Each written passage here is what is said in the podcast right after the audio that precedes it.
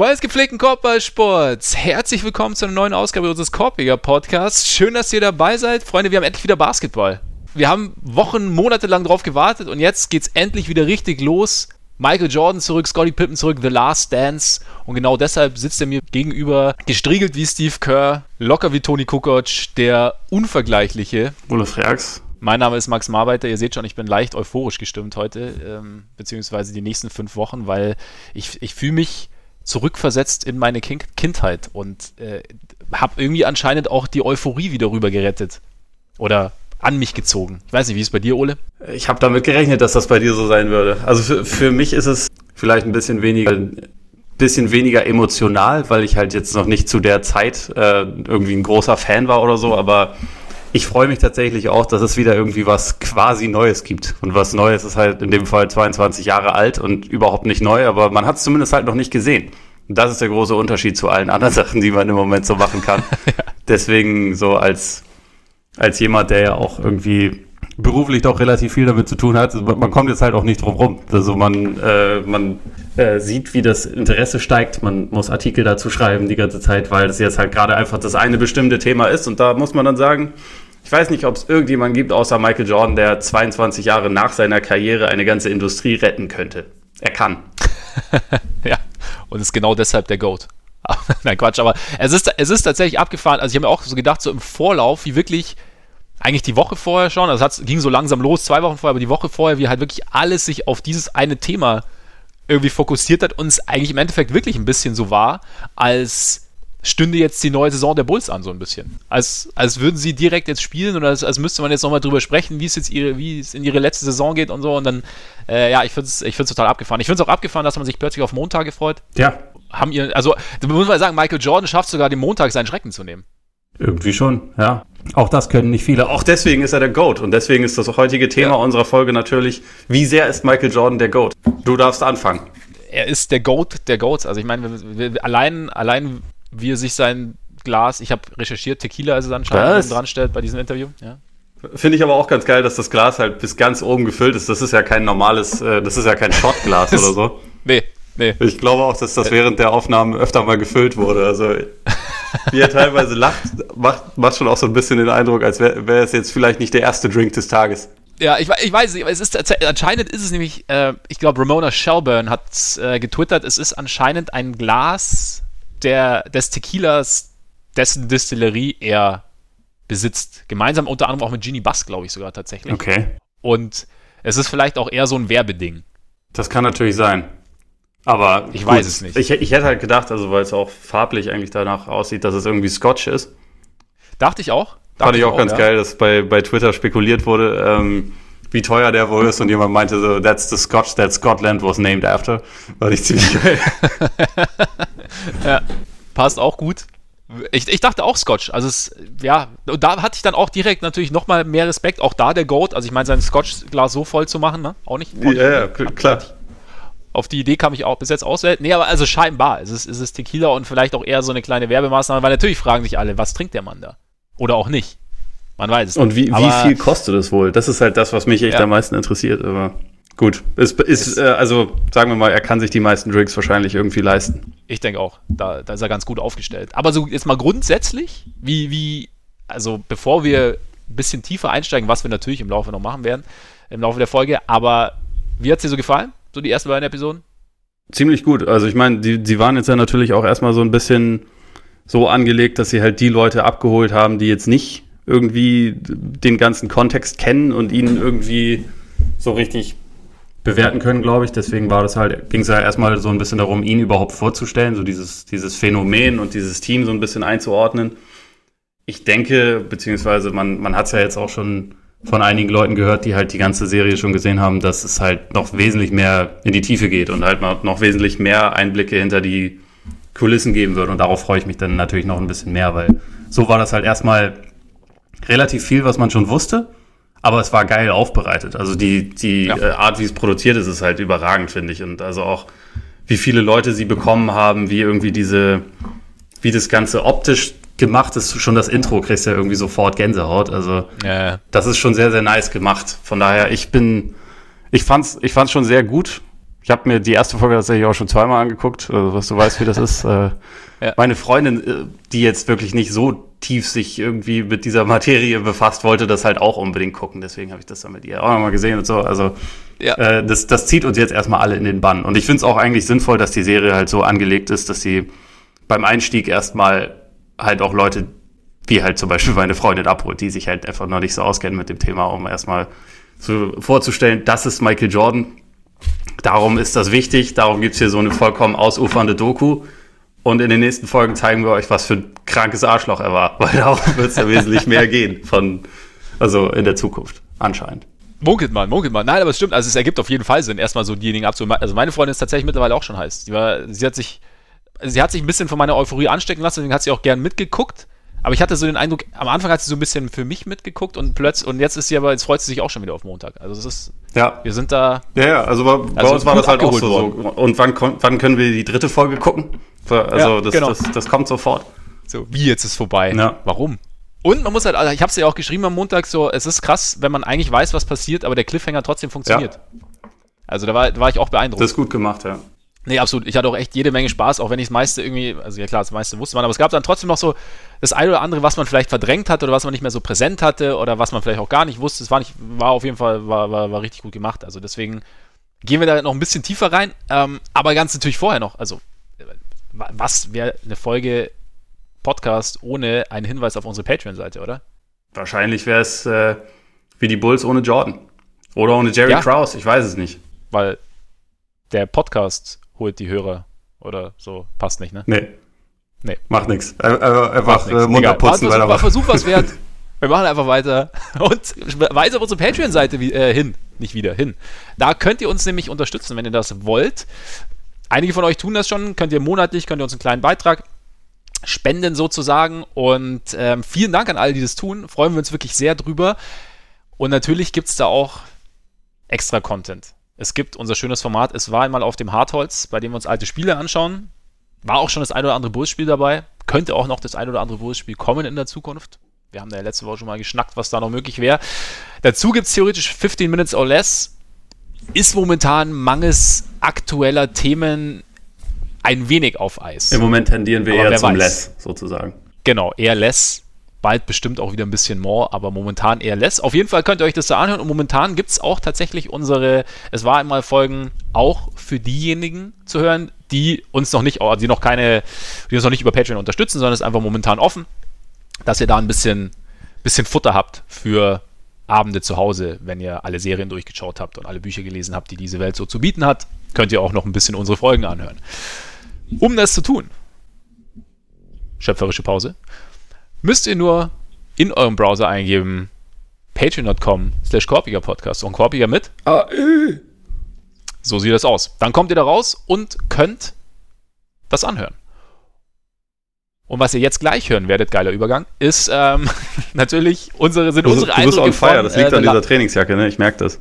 Ja, die ist, ja, ich muss, soll, soll ich es kurz erzählen, dass ähm, ich mir einen kleinen Kindheitstraum erfüllt habe letzte Woche. Ja, wenn du es wenn schon an erwähnst, weil es gab, ihr, kennt ja wahrscheinlich, nachdem ihr auch all diese Doku gesehen habt, diese, diese Bulls Trainingsjacke, ne? Großer Bulle hinten drauf, kleiner Bulle vorne und ich wollte die als Kind, war das echt so ein großer Wunsch, die war in Deutschland, aber A, glaube ich, nicht so einfach zu bekommen und B, ziemlich teuer, deswegen habe ich, also, ne, war, ist es beim Wunsch geblieben. Ja, und jetzt mittlerweile hat sich halt der kleine Max dann doch noch seinen Wunsch erfüllt und äh, genauso fühle ich mich auch, wenn ich diese Jacke trage, wie der kleine, jetzt aber ganz große Max und ich freue mich unfassbar drüber. Und äh, ja, und natürlich ähm, die, die Magie des Goat springt zumindest so ein bisschen auf mich über. Selbstverständlich. Vielleicht. Vielleicht. Wie ihr an diesem Übergang gerade gesehen habt. Also war krass. Ja. Von daher, zurück in die angeschlossenen Funkhäuser. Hat letzte Woche so gut funktioniert, machen wir jetzt wieder. Last Dance, sprechen wir ein bisschen drüber. Und dann sprechen wir noch, ähm, wir, wir haben uns das ein bisschen bei äh, The Ringer abgeschaut. Ähm, Redraftables. Wir machen einen kleinen Redraft. Und zwar nehmen wir uns da den Draft 2009 vor. Bei dem wurden unter anderem die Herren Harden, Curry, Griffin gezogen. Einige wurden nicht gezogen. Gehen wir auch noch kurz darauf ein, wer da nicht gezogen wurde. Und äh, wir schauen, wie wir heute draften würden. Stellen kurz vor, wie gedraftet wurde, dann den Kontext ein bisschen und dazu, wie, wie wir heute draften würden. Und das ist so eigentlich schon ein ganz solides Programm, würde ich sagen, oder? Würde ich auch sagen. Bin mal gespannt, äh, ob wir danach noch stehen können. Das Gute ist, dass wir sitzen. Ob wir da noch aufstehen können, ist halt die Frage. Ja. Oder wir uns erstmal hinlegen müssen. Ich schließe nichts aus. Ich auch nicht. Ich auch nicht. Gut, dann ab zu The Last Dance. Ähm, eigentlich im Endeffekt, so viel, so viel Jordan geredet wurde, oder beziehungsweise so, so, so sehr die, diese ganze Doku und eigentlich auch so das Gespräch außenrum sich natürlich um Jordan dreht und um das, um seine, also auch diese ganzen Podcasts, die außenrum produziert wurden, waren ja ganz viel so die Magie von Michael Jordan oder seine, seine heroischen Taten und dann halt dieses Bulls-Team dahinter. Aber für mich war dann tatsächlich so dieses, also Episode 1 war ja sehr Jordan fokussiert, Episode 2 dann sehr Pippen fokussiert, aber das Pippen-Thema war dann für mich Teil, also so ein bisschen das Größere, auch weil er halt eben diese, diese Problematik mit, mit äh, Jerry Krause, also dem äh, GM der Bulls damals mit reingespielt hat. Oder war, hast du es hast ähnlich, dass das dich die Pippen-Story mehr beschäftigt hat, quasi im, in Anführungszeichen, im Anschluss? Äh, mich hat eigentlich die, die Kraus-Thematik noch ein bisschen mehr Oder beschäftigt. Die ja. ähm, weil es halt auch, also er ist halt vor ein paar Jahren gestorben, deswegen war es eh klar, dass er jetzt hier nicht irgendwie dran teilnehmen würde. Aber also gerade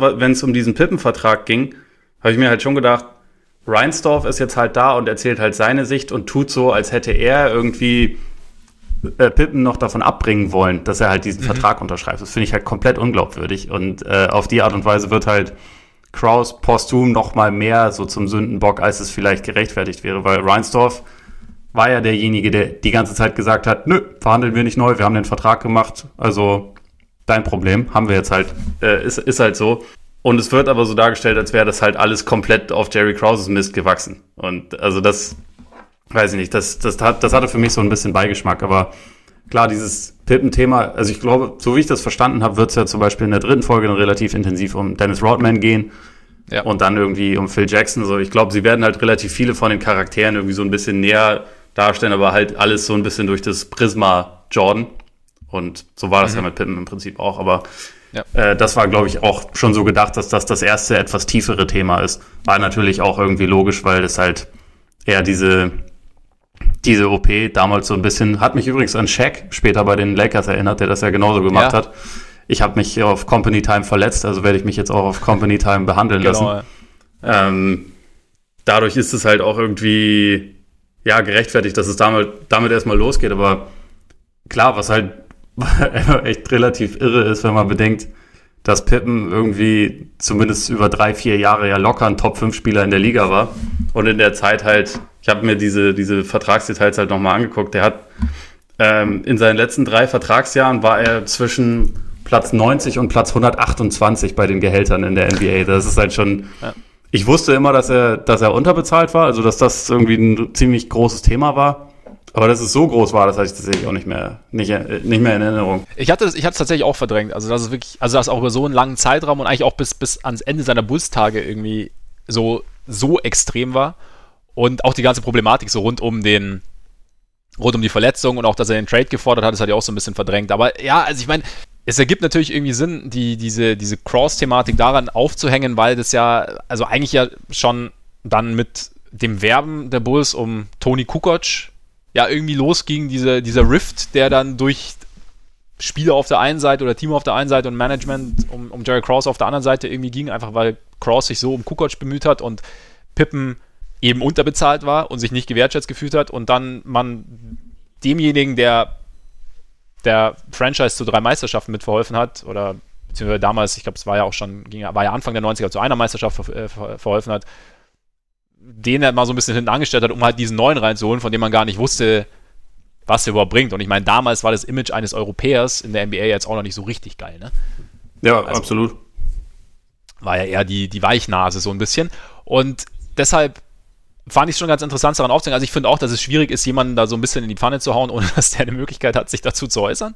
Und also um das klarzustellen, er hat er hat viel Angriffsfläche ja. geboten, natürlich. Ne? Absolut. Ne? Also. Absolut. Also da, also das, genau, deswegen umgekehrt jetzt zu sagen, ja, der arme Jerry Cross kann ja eigentlich nichts dafür, ist jetzt, ist jetzt auch nicht die, die, die falsche, äh, nicht, nicht die falsche äh, Variante. Nee, also ist jetzt auch nicht der richtige Weg, glaube ich. ich. Im Endeffekt, ja, hängen bleibt, dass, glaube ich, alle nicht die beste Figur abgegeben haben. Ich finde es ganz interessant. Ich, ich, weiß nicht, hast du den, den Low-Post mit Steve Kerr gehört? Äh, noch nicht, nee also ich habe ihn auch nicht ganz gehört, aber da gab es eben auch eine Passage, in der Kerr halt, in dem es auch so ein bisschen darum geht, und Kerr sagt halt, ja, jeder hatte so seine Erfahrung mit Jerry Cross, also mhm. so seine eher negativen Erfahrungen. Ich meine, Steve Kerr ist jetzt eigentlich keiner, der irgendwie andere in die Pfanne haut oder so, aber ich glaube, es war schon einfach, ich glaube, Jerry Cross war schon kein, kein einfacher Vorgesetzter in dem Sinne.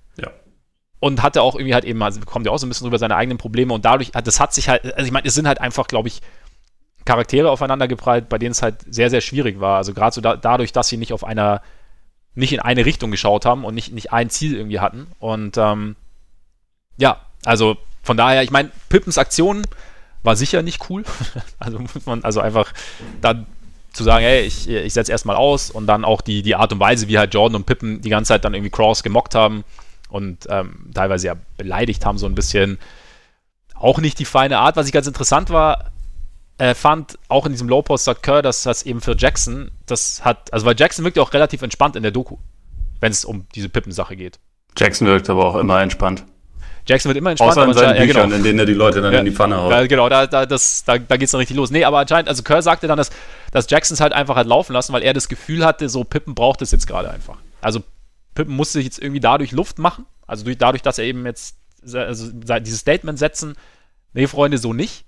Und hat, und hat, hat ihn deswegen einfach mal machen lassen und hat ihn danach halt wieder integriert. Und das finde ich eigentlich, also bei allem, was man über Phil Jackson die letzten Jahre als Executive sagen kann, also ich glaube, so als Coach hat er da schon ein extrem gutes Händchen gehabt, was jetzt so diese ja, Führung innerhalb eines Teams irgendwie anging. Ja, absolut. Also dieser, dieser ganze Last Dance ist ja äh, auch ein, hat ja im Prinzip den Unterton, wir als Mannschaft gegen die Organisation.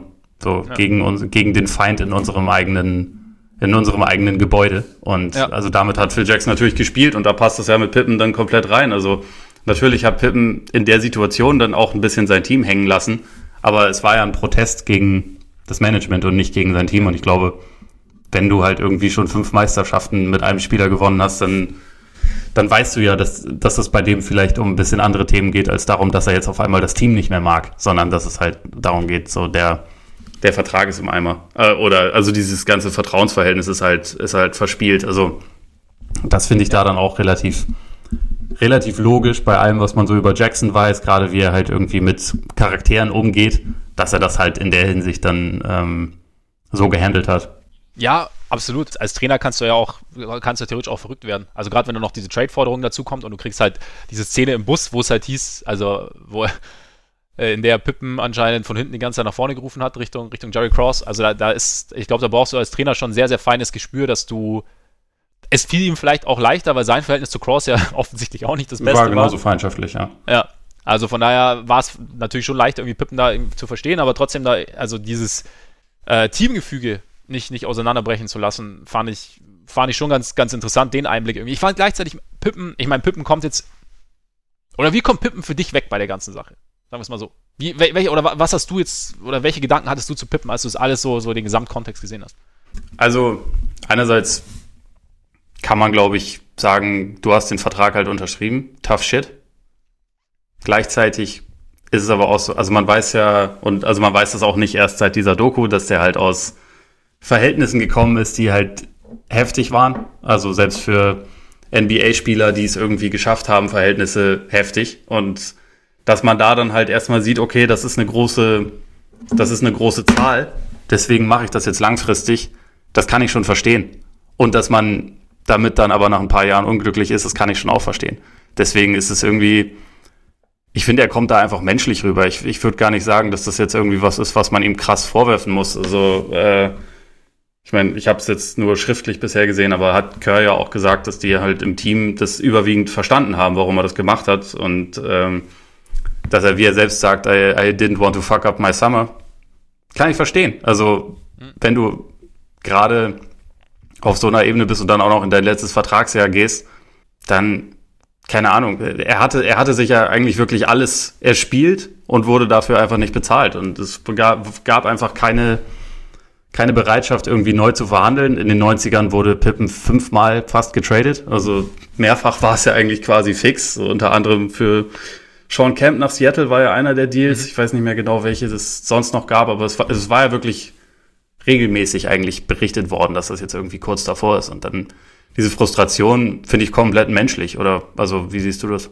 Ich glaube, entscheidend ist halt erstmal, dass man sich überlegt, also ich glaube, wir alle, ich meine, du hast ja die Situation schon oder wir aufgewachsen sind schon angesprochen. Also wir, ich glaube, die wenigsten von uns können es nachvollziehen, was es mit dir langfristig auch macht. Egal, ob du jetzt schon in der NBA bist. Auch Jordan ja beispielsweise nicht. Ne? Also Jordan hat ja in der Doku gesagt, dass er das selbstsüchtig fand. Und ich glaube, ja. das, ja. Ist aber auch, ich meine, ich, äh, ich kann die den oder die Interpretation von Jordan genauso gut verstehen, also aus Jordans Perspektive. Kann ich verstehen. Weißt du, wie ich meine? Also, ja, klar. Du, du, der, der, Ärger ist also, verständlich. Du, du ärgerst, also sagst, okay, Alter, ja, ist scheiße, aber wir brauchen dich und du ziehst jetzt halt dein Ding durch. Also kann ich, kann ich auch verstehen. Wobei, da nochmal ganz kurz auf, noch einmal auf den Low-Post mit Kerr, weil Kerr eben da auch gesagt hat, fand ich auch interessant, dass, dass Pippen immer so ein bisschen das Gegengewicht zu Jordan war. Weil Jordan, es kommt ja rüber, dass Jordan ja seine Mitspieler jetzt nicht unbedingt permanent ähm, intensiv umarmt hat und gesagt hat, es wird schon alles gut und wir machen das, sondern eher so die andere Richtung gewählt hat. Und Pippen war aber anscheinend tatsächlich so das Gegengewicht, der dann halt hinterher dann kam und so gesagt hat, hey, passt schon, wird schon so. Ja. Also er, er, war anscheinend sehr, sehr, sehr, sehr beliebt innerhalb der Mannschaft. Und wie gesagt, ich glaube, man, dann ist dann halt so schnell dabei, da zu sagen, ja, wie du sagst, er hat den Vertrag unterschrieben und dann kriegt er trotzdem so viel und hat am Ende so und so viel verdient. Aber ich glaube, diese, also so arm aufzuwachsen, glaube ich, macht schon was. Und ich weiß nicht, also es gibt ja irgendwie Untersuchungen, dass Existenzangst so im Kopf oder im Hirn halt quasi den kompletten Raum einnimmt, wenn du diese Existenzangst hast und dass du dann teilweise eben gar nicht mehr Raum hast für, für, für, für ja, neue Ideen oder halt auch für, für was Rationales. Und dann ist wahrscheinlich, und wenn das, wenn du das so intensiv erlebt hast wie, wie Scotty Pippen, dann legst du das wahrscheinlich auch trotz zweier Jahre NBA und trotz des Wissens, dass du halt ja, jetzt momentan Millionen verdienst, aber er hat ja selber auch gesagt, ja, er wollte jetzt halt nicht, dass er auf einmal verletzt ist und halt dann nichts mehr bekommt. Und er hat halt dieses, diese langfristige Sicherheit gesehen. Und dann setzt vielleicht auch so ein bisschen dieses, dann denkst du nicht zwingend, ja, okay, die, die Summen werden wahrscheinlich extrem steigen und dann könnte ich mehr verdienen, sondern du siehst halt die Summe und du siehst halt die Laufzeit und du siehst, okay, und dann unterschreibst du es halt. Und du hast erstmal eine finale Sicherheit. Also das ist, und ich glaube halt, wie gesagt, Jerry Reinsdorf, fand ich auch einen schweren Charakter. Also, beziehungsweise, was heißt einen schweren Charakter? Also, finde ich so, der, der, er kommt schon sehr, dieser klassische äh, Big Business Boss, der halt so sagt, ja, mach doch so oder mach doch so. Und aus seiner, er sieht halt komplett die, die, die Business-Perspektive des Vertrags. Und ich meine ganz ehrlich, er wusste ja auch, dass er dann ein wahnsinniges Schnäppchen hat. Ja, mit Sicherheit. Also, und dann hat er es halt rein aus Business-Sicht gesehen. Natürlich kann er, da, also er kann sich natürlich darauf berufen, Vertrag ist Vertrag, wir haben den Vertrag abgeschlossen. Aber menschlich wie gesagt, kannst du dir auch überlegen, ist es vielleicht auch was, was meine persönliche Führung angeht, ist es vielleicht sinnvoller zu sagen, hey, ähm, ich zahle jetzt hier vielleicht ein bisschen mehr, aber diese ganzen Reibereien, die sich über Jahre irgendwie aufgebauscht haben, werden wir dann irgendwie los und wir haben dann irgendwie einen, also nicht, dass es nicht funktioniert hätte am Ende, meine, die, die, die Ära war ja relativ erfolgreich, aber trotzdem schaffen wir vielleicht ein anderes Umfeld und ja, Reinsdorf hat da rein die Geschäftsseite gesehen und äh, finde ich halt schwierig, wenn Menschen ins Spiel kommen, weil dann kannst du, das weiß doch jeder von sich, wenn man sich, un, egal ob da jetzt ein Vertrag steht oder nicht, wenn, egal ob ich den Vertrag vor fünf Jahren unterschrieben habe oder nicht, oder was ich vor fünf Jahren gemacht habe, wenn ich mich un, ungerecht behandelt fühle und noch Grund dazu habe, dann ärgere ich mich ja trotzdem. Dann kann ich nicht einfach nur auf Verträge pochen, beziehungsweise kann ich natürlich machen, aber dann passieren halt solche Dinge, weil die, der menschliche Aspekt eben mit reinkommt. Ja, dann ist es halt einfach logisch, dass Spannungen entstehen, zumal das ein ja. Feld ist, wo halt die Gehälter alle bekannt sind, also wo, wo er weiß, dass ja. äh, zu dem Zeitpunkt 122 äh, Leute oder wie viele auch immer mehr verdienen in der NBA als er. Unter anderem irgendwie fünf oder sechs seiner eigenen Mitspieler, wo nicht nur Jordan dabei ist, bei dem es relativ logisch ist, sondern auch halt Luke Longley, der auch mehr verdient hat als Scotty Pippen. So, das ist ja. natürlich kann man das nicht einfach außer Acht lassen. Ich meine, Reinsdorf sowieso, das ist ja eigentlich, eigentlich mein größtes Fragezeichen zu dieser ganzen Serie, zu, dieser, zu diesem ganzen Thema. Warum und woher kommt diese komplett bedingungslose Loyalität zu nur dem Manager? Das ist ja etwas, was er jetzt mit Garpex, also was sich danach mit ja. Garpex ja auch nochmal durchgezogen hat. Aber wenn so offensichtlich, du hast den besten Coach der Liga, du hast den besten Spieler, du hast das beste Team, du gewinnst seit Jahren alles, bist eigentlich ja. quasi nicht zu schlagen. Warum, wenn es dann eine Person gibt, die halt daran keinen Spaß hat und sagt, ich würde das aber eigentlich gerne auflösen und ich würde das gerne alles ganz anders machen, Warum fliegt dann nicht einfach diese Person raus? Das ist mir vollkommen unverständlich. Das ist halt auch irgendwie was, was man, was glaube ich in der heutigen Zeit überhaupt nicht mehr passieren könnte, weil jetzt halt die Spieler bisschen mehr realisieren, dass sie halt die Macht haben. Und wenn halt jetzt ein, beispielsweise ein LeBron sagt, äh, der Pelikan, den mag ich nicht, dann fliegt der Pelikan, weil der halt einfach nicht so, gut, das ist übrigens schön ausgerückt. Ich meinte natürlich Rob Pelinka. oh, ja, da, da, wird, da wird gemalt mit Worten. Genau dann, also heutzutage wissen die Spieler halt, dass sie am längeren Hebel sitzen und damals Jordan hätte ja theoretisch am längsten Hebel aller Zeiten sitzen können und hat es halt irgendwie nicht ausgeübt. Deswegen, oder beziehungsweise nicht richtig. Er hat es dann halt auf diese. Er hat so passiv-aggressiv ausgeübt. Ja, beziehungsweise schon aggressiv, aber halt nicht bei Reinsdorf. Er ist offensichtlich ja. nicht, zum Besitzer gegangen und hat gesagt, du, der Krause geht mir auf die Eier. Wenn der nicht geht, dann, dann bin ich weg. Und so, also diese Eile, dieses Team aufzulösen, die habe ich halt einfach nie verstanden. Und da kommt, finde ich, Reinsdorf einfach auch nicht, nicht wahnsinnig clever rüber, muss ich sagen. Weil er halt irgendwie da die ja. bedingungslose Loyalität auf der falschen Seite hat. Ja, also es ist komplett unverständlich. Also, keine Ahnung, klar waren alle schon in fortgeschrittenem Alter. Also Jordan war, glaube ich, 35 dann beim, also 98, ja. also in dem Sommer 97, 34, dann 35, Rodman 36 und so. Und natürlich war das schon Richtung Ende, aber äh, Jordan sah ja jetzt nicht so aus, als, als wäre demnächst auf jeden Fall. Er ist in seinem letzten Jahr doch irgendwie Liga-Topscorer, MVP und Finals-MVP geworden, oder nicht? Ja, also er war noch ganz eben. gut. Er hätte, er, hätte, er hätte vielleicht auch noch ein oder andere Jährchen gehabt und genau diese Eile verstehe ich halt auch nicht und dann weiß ich halt immer auch nicht, ob es dieses, ob es halt einfach so diese, ich gucke halt nur aus geschäftliche Sicht ist. Also ich meine, zu, zu Reinsdorf wird ja seit Jahren auch gesagt, er, dass halt, solange das United Center voll ist, solange die, die, die Merchandising-Verkäufe stimmen, solange die Franchise Geld bringt, passt schon. Klar, aber sie, so sie brachte ja und noch viel mehr, als sie halt auf dem, also das mit Abstand auf beste dem, ja. und beliebteste Team der Liga waren. Und dann, aber dann, ja genau, aber dann, dann kommst du dann, ja, okay, wir machen jetzt, wir entwerfen jetzt eine neue Strategie, dass das halt irgendwie weitergehen kann. Ich meine, das Geile ist ja diese, diese Pressekonferenz von Jordan, der dann auf die 42 Jahre äh, Rebuild von den, von den, von den äh, Cups, Cups ja. angespielt hat. Und damit aber im Endeffekt auch äh, vorausgesagt hat, was aus den Bulls geworden ist, weil ich meine, so sensationell ist dieser Rebuild nicht verlaufen. Nee, also die zwölf Rebuilds, die es seitdem gab. Also, ja. es ist, äh, also äh, du hast halt einfach, also dieses dieser Gedanke, wir wollen uns irgendwie erneuern und verjüngen, der ist ja logisch. Das ist ja aus, aus Management, äh, Management-Perspektive auch an sich okay, nur was da halt irgendwie nie realisiert wurde, die Wahrscheinlichkeit, dass man jemals wieder diese Höhen erreicht, die man da erreicht hat, die ist winzig. Ja. Also die wenigsten Teams haben das ja geschafft. Ich meine, die Lakers sind wohl das beste Beispiel, aber selbst die haben jetzt mal eine lange Zeit gehabt. Und die haben halt wenigstens noch diesen, die haben halt mittlerweile auch einfach so eine äh, Mystik, dass Leute halt auch bewusst dorthin gehen wollen. Das ist halt irgendwie was, was Jerry Krause damals, glaube ich, nicht unbedingt verstanden hat, dass er jetzt, also er wollte halt unbedingt diese Anerkennung haben, dass das ja ihm gelungen ist und nicht, nicht den anderen. Deswegen. Ja, aber er hat ja, aber da finde ich, da finde ich schon, dass es so ein bisschen relativiert hat, so mit dieser also diese Aussage von wegen Organization win Champ äh, Organizations win Championships, not Players, dass er gesagt hat, halt so nach dem Motto, es war gemeint, dass Spieler nicht alleine gewinnen, dass die Organisation auch einen Beitrag leistet. Und das stimmt. Das ja. stimmt, ja, natürlich stimmt das. Aber also er hat das, glaube ich, nie verstanden, dass er in dieser Gleichung nicht derjenige sein konnte, dem irgendwie die großen ja. Sympathien zufliegen oder dem die große Anerkennung zufliegt, weil es war nun mal einfach, also er ist natürlich ein wichtiger Faktor, aber er war halt mit großem Abstand nicht der wichtigste Faktor. Und er war auch nicht auf Platz zwei oder drei. So irgendwann auf nee. in der Top Ten ist er sicherlich, aber nicht weiter oben. So und das hat er glaube ich einfach nicht verstanden. Muss er auch nicht. Nee, soll er auch gar nicht. In einem gesunden Team ist der General ja. Manager halt jemand, der das irgendwie äh, zusammenbaut und gute gute Entscheidungen trifft, was er ja am Anfang auch getan hat und dann halt die Leute auch Absolut. ein bisschen machen lässt. Ja. Naja, und er, er hat halt gedacht so, ich glaube, er hat halt sich das ein bisschen zu einfach vorgestellt, wieder an so einen Punkt zu kommen. Und äh, dass er halt an diesen Punkt gekommen ist mit dem Team, also mit den Bulls, liegt halt auch daran, er hat den Job halt bekommen, als die Jordan schon hatten, ne? also ein, ein Jahr danach.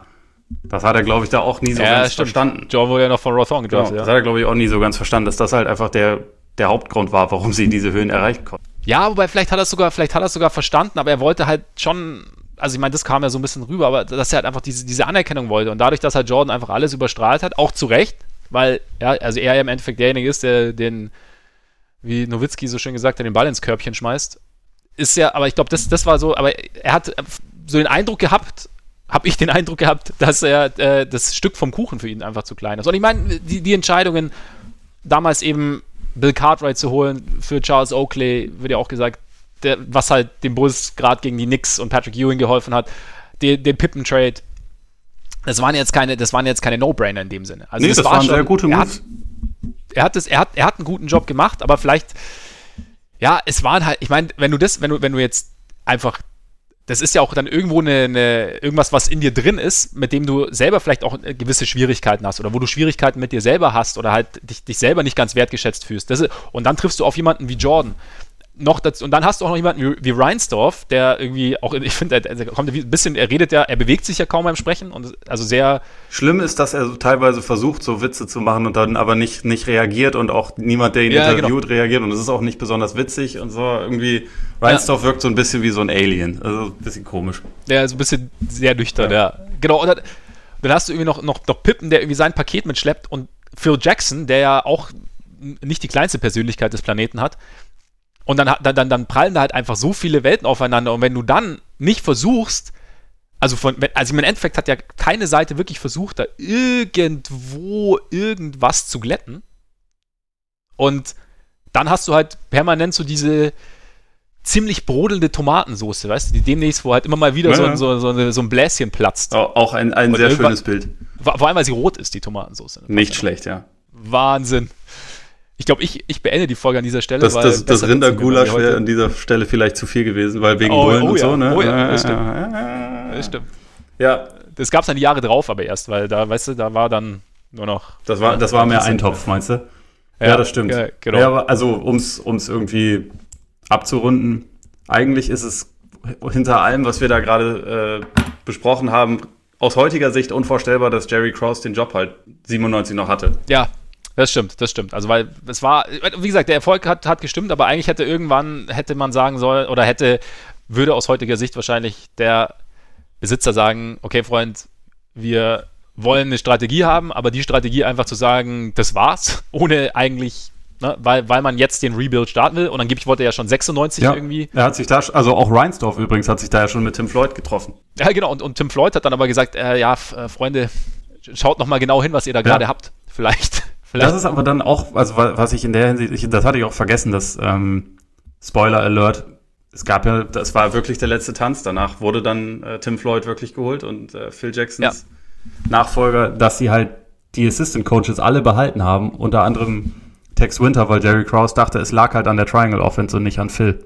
Aber der neue Coach musste quasi dieses System dann beibehalten, was irgendwie ja für ein doch eher verschrobenes Verständnis von den Dingen spricht, würde ich sagen. Absolut. Im Endeffekt lässt sich vielleicht auch einfach sagen, dass, was also allein nur diesen, diesen speziellen Fall angeht, wahrscheinlich, oder was heißt wahrscheinlich, dass eigentlich so aus meiner Sicht keiner wirklich eine gute Figur abgegeben hat. Also jeder hat da irgendwie seine Fehler gemacht und es hat halt einfach, und jeder ist sehr, sehr aus seinem Standpunkt beraten und deswegen, ja, war die, die, die Mischung dann so explosiv. Und trotzdem muss man halt festhalten, wenn sie auf dem Feld waren, war es geil. Ja, klar. Das ist äh, sehr richtig. Also, von daher, ja, wie gesagt, aber ich finde immer so, ich mag es ja nicht, wenn man sagt, so Pippen, der soll jetzt mal nicht so rumheulen, weil er irgendwie Kohle gekriegt und halt irgendwie, dann macht er das. Also, ja, die Aktion war scheiße, finde ich auch, finde ich auch nicht cool, aber es kommt halt einfach. Ich fand sie nicht schlimm. als- Also, wirklich nicht. Äh, Da würde ich echt eher sagen, bei Shaq, bei Shaq, bei den Lakers, der zu dem Zeitpunkt der bestbezahlte Spieler der Liga war, da war es selbstsüchtig. Bei Ja, Pippen wobei- ist es, ja. finde ich, viel mehr zu relativieren. Und selbst bei Shaq fand ich es nicht so ist- schlimm, weil er halt immer gedacht hat, ja gut, bis zu den Playoffs bin ich ja fit und dann gewinnen wir. Und sie haben dann auch gewonnen. Also, weiß nicht. Da, äh, Da war, da war dann die, die, die, Gemengelage mit Kobe eher schwierig. ja, genau. Und also da, das implodiert dann halt und das muss man da dann vielleicht auch mit einkalkulieren. Aber deswegen würde ich das halt bei Shaq viel eher kritisieren als bei Pippen. Und bei Shaq, wie gesagt, finde ich es auch noch irgendwo menschlich. Es, nee, menschlich ist auf jeden Fall. Ich meine, der Punkt ist, und das ist ja der entscheidende Punkt, also bei, aber bei menschlichen Entscheidungen gibt es halt oft was zu kritisieren, was auch nicht schlimm ist, weil es bei jeder Mensch, also, also weil jeder Mensch diese Entscheidungen in sich hat, bei denen es was zu kritisieren Das gibt. hast Und du jetzt gesagt. Ich meine, ich finde, ja, ich, ich spreche jetzt natürlich nicht ja, von dir. okay, okay. Also, das ist ja klar. Nein, aber ich, ich finde schon, dass man es bei beiden kritisieren kann. Ich finde, ich finde dass, es, dass es Gründe gibt, weshalb es Pippen gemacht hat und trotzdem kann man sagen, er hätte es auch anders regeln können. So, meine Meinung. Er ist jetzt dadurch immer noch. Ich meine, für mich ist Pippen eigentlich mehr oder weniger, was meine persönliche Sympathie angeht, mehr oder weniger auf Jordans Stufe. War schon immer so. Und das gibt dem. Und irgendwie ist. Das, das Ding ist, es macht ihn ja auch irgendwie Mensch. Ich finde schon, dass er das, also auch so wie, wie er spricht, also er- er kommt da wie jemand rüber, der mit dieser Situation einfach ein großes Problem hatte und vielleicht auch nicht genau wusste, wie er mit der Situation umgehen soll und dann vielleicht auch für sich gedacht hat, das ist für mich die Art und Weise, wie ich damit umgehe. Muss nicht jeder verstehen, muss nicht jeder für gut heißen, aber es ist halt so. Ja. Wichtige Takeaways ansonsten. Ähm, ich habe zum ersten Mal irgendwie diese Verbindung hergestellt, dass der böse Boss-Alien in Space Jam ein bisschen aussieht, also ein bisschen nachempfunden ist, glaube ich, von Jerry Krause, was, glaube ich, zu den diversen subtilen und nicht so subtilen äh, Seitenhieben in Richtung äh, Kraus gehört von Jordan. Also sollte es stimmen, es kann natürlich auch reiner Zufall sein. Ich glaube nicht dran, dass es reiner Zufall ist, nachdem ich irgendwie diese äh, Gegenüberstellung mal gesehen habe. Und ja. ähm, Witze darüber, dass Leute klein und dick sind, sind irgendwie relativ lame, finde ich. Noch so ein Takeaway. Und ich ja. glaube, also ich habe das teilweise auch so irgendwie äh, deutschen Twitter jetzt gesehen, hör, voll lustig, wie der sich die ganze Zeit über Kraus lustig macht. Ich glaube, in jeder anderen Konstellation würde man sagen, das ist nicht besonders originell, das ist nicht besonders clever, eigentlich ist das relativ dumm und gemein, irgendwie unnötig. Ja. Also. Vor allem gemein. Ja. Nee, finde ich auch. Also das war. ja, bei halt South Park gab es mal ein Lied über Bullying. Das, äh, das, das würde ich hier gerne äh, zitieren, aber ich kann gerade nicht singen. Tut mir leid. Ich, ich werde es vielleicht einfach verlinken unter ja, der Folge oder so. Ja, ist wahrscheinlich, ja, ich meine, du hast mir ja die Woche eine, eine selbst aufgenommene CD noch geschickt. von, von damals, ist die Stimme ein bisschen ne? Das stimmt. Ja, die, die genau, Stimme ist jetzt genau. ein bisschen im Eimer. Nee, klar, das passiert. Nee, aber ich finde, ja, genau, ich finde halt auch, das ist halt das, das Bullying, egal, oder jemand, jemand klein machen, jemand klein machen, aber ähm, egal, wer es macht, ist halt einfach grundsätzlich. Ich stelle mir jetzt aber irgendwie, seitdem komme ich nicht drum rum, mir so diese Kumbaya Warriors vorzustellen, dass sie hinter, der, hinter den Kulissen auch so sind. So dass so äh, Curry und Draymond und, und vor allem Clay die ganze Zeit über, über Bob ja. Myers herziehen, so, du grinst ja, mit Bodenstange. Genau. So nach dem Motto. Irgendwie finde ich die Vorstellung ziemlich gut. Vielleicht, vielleicht gibt es ja, vielleicht in äh, 20 Jahren, vielleicht gibt es ja eine Doku. Hoffentlich. Kommt genau das raus. Kommt genau das raus. Steph ist äh, bestimmt ja, auch so ein gemeiner Typ. Ja, glaube ich auch. Der kommt auch so rüber. Das ist eigentlich alles nur, alles nur gespielt. Und ich glaube, Clay sagt nur deshalb so wenig oder hat deshalb nur lang, lang, nur so wenig gesagt, weil er genau wusste, dass sobald er zu viel sagt, halt einfach seine böse Seite raus. Ich glaube, Clay flucht nur schnell. auf Kroatisch, damit ihm keiner was nachweisen kann. hat extra dafür Kroatisch gelernt. Genau, das stimmt eigentlich. Was durchaus Sinn ergeben würde. Total. Sollten wir, sollten wir, uns, sollten wir uns alle nie, überlegen. Nie hat irgendetwas so viel Sinn ergeben wie das. Nie, nie.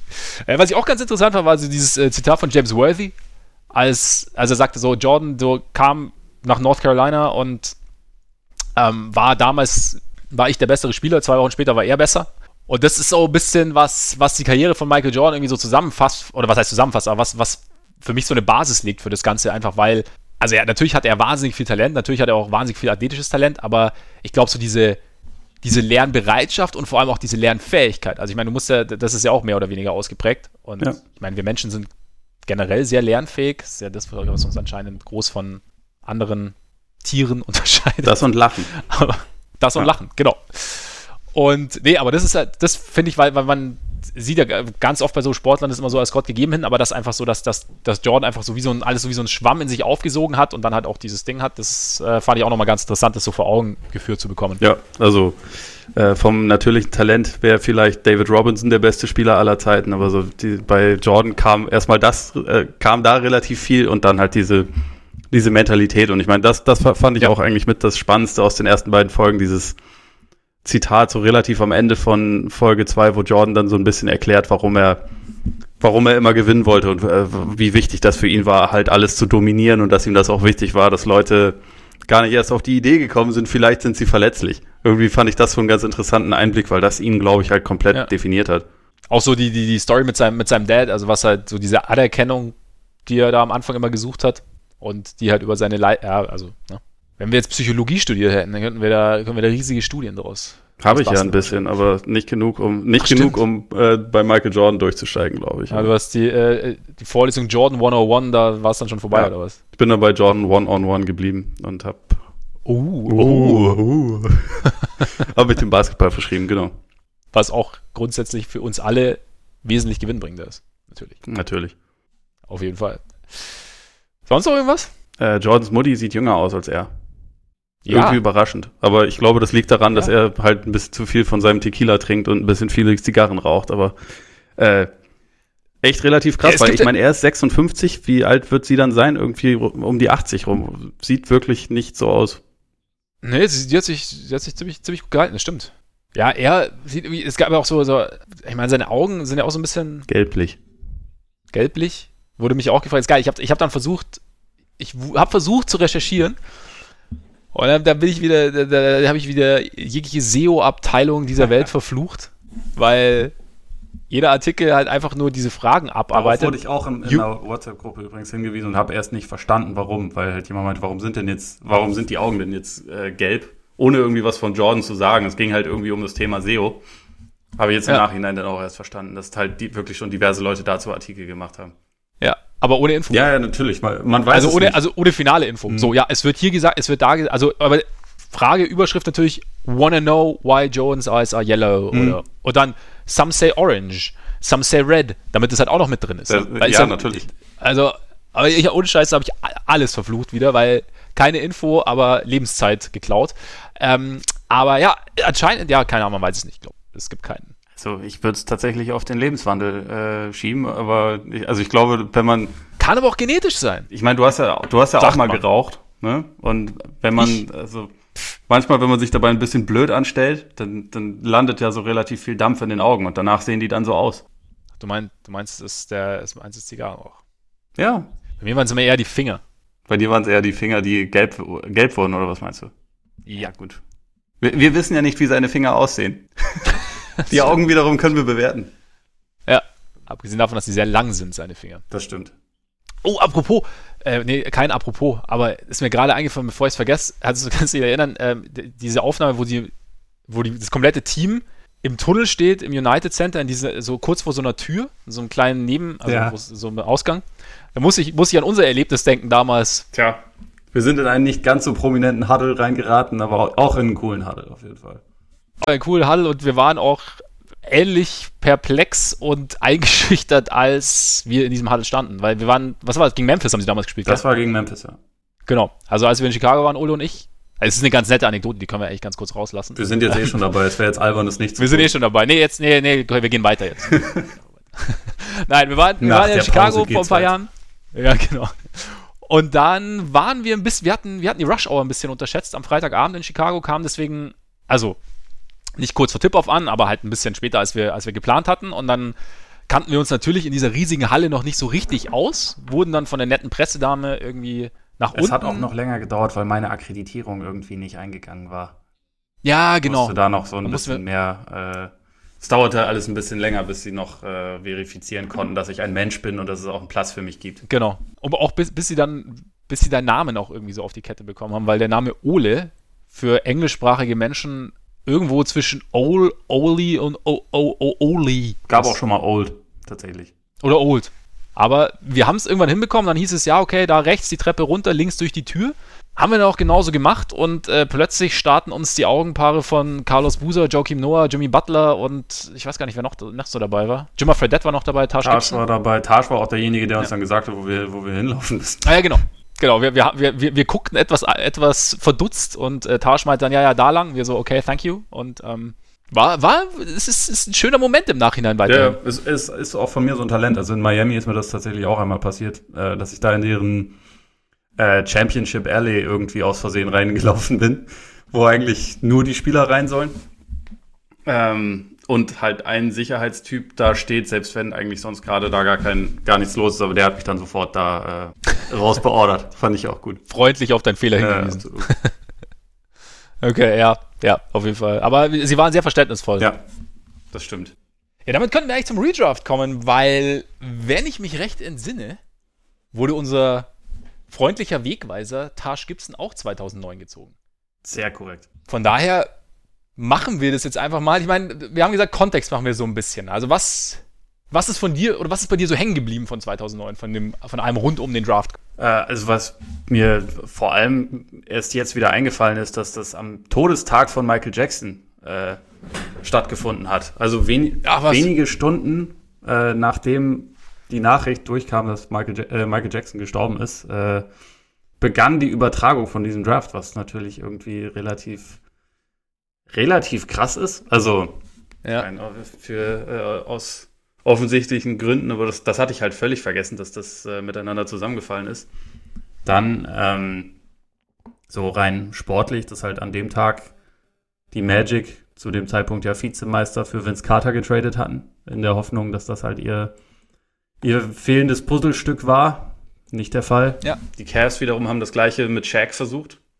Haben sie auch, glaube ich, im Rahmen dieses Drafts oder irgendwie ein paar Tage davor, haben sie sich äh, Shaq rangeholt. Dann, was ich tatsächlich auch nicht mehr so auf dem Schirm hatte, dass dieser Draft eigentlich als total schlechter Jahrgang galt. Also Es gab halt dieses eine krasse Sure-Thing irgendwie mit Griffin, wo alle dachten, der wird was. Und das war klar, dass der Nummer 1-Pick wird und so. Danach ist es aber relativ schnell halt abgefallen. Und ich, ich habe halt, äh, kann man eh sagen, also hast du ja eh schon erwähnt, dass es halt irgendwie ähm, Bill Simmons aktuell ja auch diese, diese Redrafts macht und, äh, ja. und so ein bisschen drauf gebracht hat. Deswegen habe ich halt mal geguckt. Bei seinem, bei seinem Draft Diary dazu ist online noch zu finden, ist relativ lustig. Da steht so, Trust me, It's the worst draft class since the infamous Kenyon Martin draft in 2000. Ja, ist nicht ganz, ist nicht ganz so aufgegangen. That didn't age too well. Ja.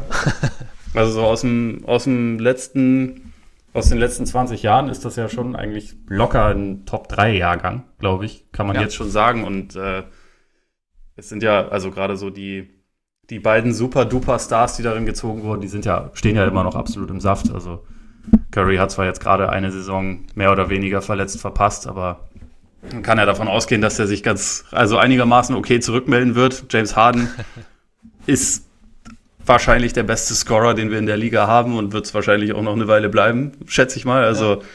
die Geschichte ist ja auf jeden Fall noch nicht zu Ende geschrieben, aber man kann auf jeden Fall schon mal ganz gut, äh, ganz gut festhalten, dass es nicht äh, der schlechteste Draft ist seit 2000. Da, war, da waren eher noch so ein paar andere dazwischen, würde ich sagen.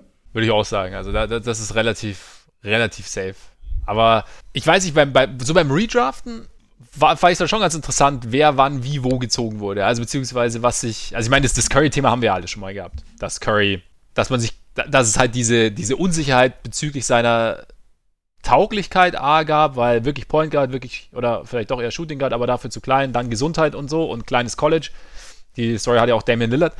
Aber da, es ist dann doch immer ganz interessant, finde ich, wenn man so zurückschaut, dann zu sehen, dass es halt bei allem Expertentum, bei allem Scouting, es ist halt irgendwie doch, der Name Lottery trifft es halt irgendwie schon ganz gut. Ja, absolut. Und obwohl das ja eigentlich ein, äh, ein anderes Event bezeichnet, passt es halt ja. auch so zum normalen Draft schon, weil, also im Durchschnitt ist es ja schon so, dass die meisten Leute, die dann Stars werden, auch zumindest Lottery-Picks sind. Aber in jedem Jahr gibt es ja. halt irgendwie dazwischen ein paar Leute, die da absolut nichts verloren haben. Es gibt Leute, die viel tiefer fallen, als sie sollten. Es gibt Leute, das ist bei dem Jahrgang, finde ich, auch relativ krass, welche Spieler nicht gedraftet wurden, wenn man halt schaut, was sie heute so leisten. Ja. Also Aaron Baines damals ungedraftet, Joe Ingles, aber vor allem Wes Matthews, der halt sehr schnell sich dann zu einem absolut starken NBA-Spieler entwickelt hat und der, ja. glaube ich, auch jetzt noch eine größere Rolle hätte, wenn er nicht diesen Achillessehnenriss gehabt hätte. Absolut. Das ist ja absoluter NBA-Leistungsträger und das über viele Jahre. Und das ist halt jemand, der da einfach übersehen wurde. Das, das verdeutlicht irgendwie ganz gut, dass halt irgendwie, es passiert in jedem Draft, aber das ist halt einer, in dem wirklich relativ viel Krummes passiert ist, würde ich sagen. Deswegen äh, macht, das, macht das halt auch irgendwie immer Bock, sich die Sachen irgendwie dann von früher nochmal anzugucken. Also wir haben ja bei, bei Spox über die Jahre halt auch schon einige, einige von diesen Jahrgang, äh, Jahrgängen dann irgendwie mal neu sortiert und also selbst da, das macht halt irgendwie einfach Laune. Selbst wenn man da dann nicht irgendwie äh, wahnsinnig viel dazu schreibt oder so. Allein schon diese, diese Gedankenspiele sind halt immer relativ abgefahren, einfach um sich dann auch so ein bisschen in Erinnerung zu rufen, okay, und so hätte dieses Team auch aussehen können. Und das war relativ kurz davor. Und hey, Minnesota hatte zwei Picks in der Lottery, hat zwei Point Guards genommen und keiner davon war Steph Curry. So, das ja. ist halt, das ja. ist halt äh, nachträglich ist das halt immer so herrlich absurd. Teilweise, aber in dem ja. Fall war es auch in, in, dem Moment schon relativ, relativ absurd, glaube ich. Relativ absurd. Ja, das stimmt. Weil das stimmt. Johnny aber, Flynn. Ja, es ist dann immer ganz interessant, worauf dann Scouts oder, oder, oder Front Offices wirklich schauen und was dann teilweise auch die Begründungen sind, weshalb irgendwie, also Spieler A, Spieler B nicht gezogen wird. Wir hatten das ja auch schon mal, dass, dass dann hieß, ja, der ist, der war zu lange am College, da, da ist nicht mehr so viel Entwicklungspotenzial. Ja, aber gleichzeitig ist halt auch schon mehr da. Also wer weiß, ob der mit dem Entwicklungspotenzial da jemals hinkommt. Das ist halt irgendwie so ein, ja, das ist halt viel, viel, viel Lotterie. Aber vielleicht kommen wir dann einfach mal da zur, zur richtigen Reihenfolge, also zu der Reihenfolge, wie es damals gezogen wurde, oder? Warum nicht? Also, mal ganz kurz noch natürlich, unser Plan ist, die Lottery zu machen. Also wir machen jetzt nicht den kompletten Draft. Das heißt, wir machen auch jetzt eher die Lottery und sagen, wer dann noch so dabei ist? Oder, oder sollen wir es. Ja, ja, warum nicht? Okay, also, erster Pick, finde ich auch, also wir kommen dann natürlich noch zu unseren eigenen, zu unserer eigenen Reihenfolge jetzt aus heutiger Sicht, aber finde ich auch vertretbar äh, Blake Griffin, Absolut. Nummer 1. Wer weiß, ob die Clippers jemals die nächsten Schritte hätten einleiten können, wenn sie nicht damals ja. ihn gedraftet hätten. Also man kann natürlich spekulieren, dass Curry dieses Star-Potenzial natürlich auch hatte. Aber wenn man bedenkt, dass das eine scheiß Organisation war, hätten sie wahrscheinlich niemals seine Knöchel in den Griff bekommen und man hätte Currys Karriere genau. quasi so nicht gehabt. Äh. Und Griffin ja. hatte, also Griffin, ich meine, er hat ja die erste Saison dann verpasst, weil er diese, ich glaube, die Kniescheibe war gebrochen oder irgendwas in der Kniescheibe, Richtung. Ja. Ähm, ja.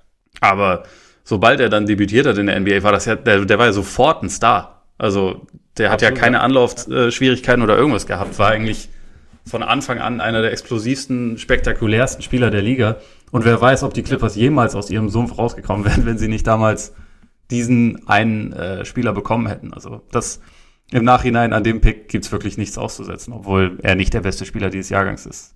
Ja, zumal auch dieser, also dieser Anziehungsfaktor einfach dieses Spektakel, das er noch mitgebracht genau. hat. Also so war, war ja perfekt eigentlich für so eine ja, graue Maus in Anführungszeichen, die aber doch in einer, in einer Stadt spielt, in der halt gerade auch der, das Show-Element durchaus die eine oder andere Rolle spielt. Also von daher war es, verständlich. Dann zwei, Memphis Grizzlies, Hashim the Beat. Hashim the Dream auch genannt.